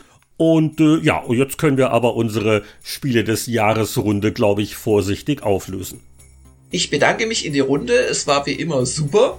Und wir sagen zusammen Tschüss.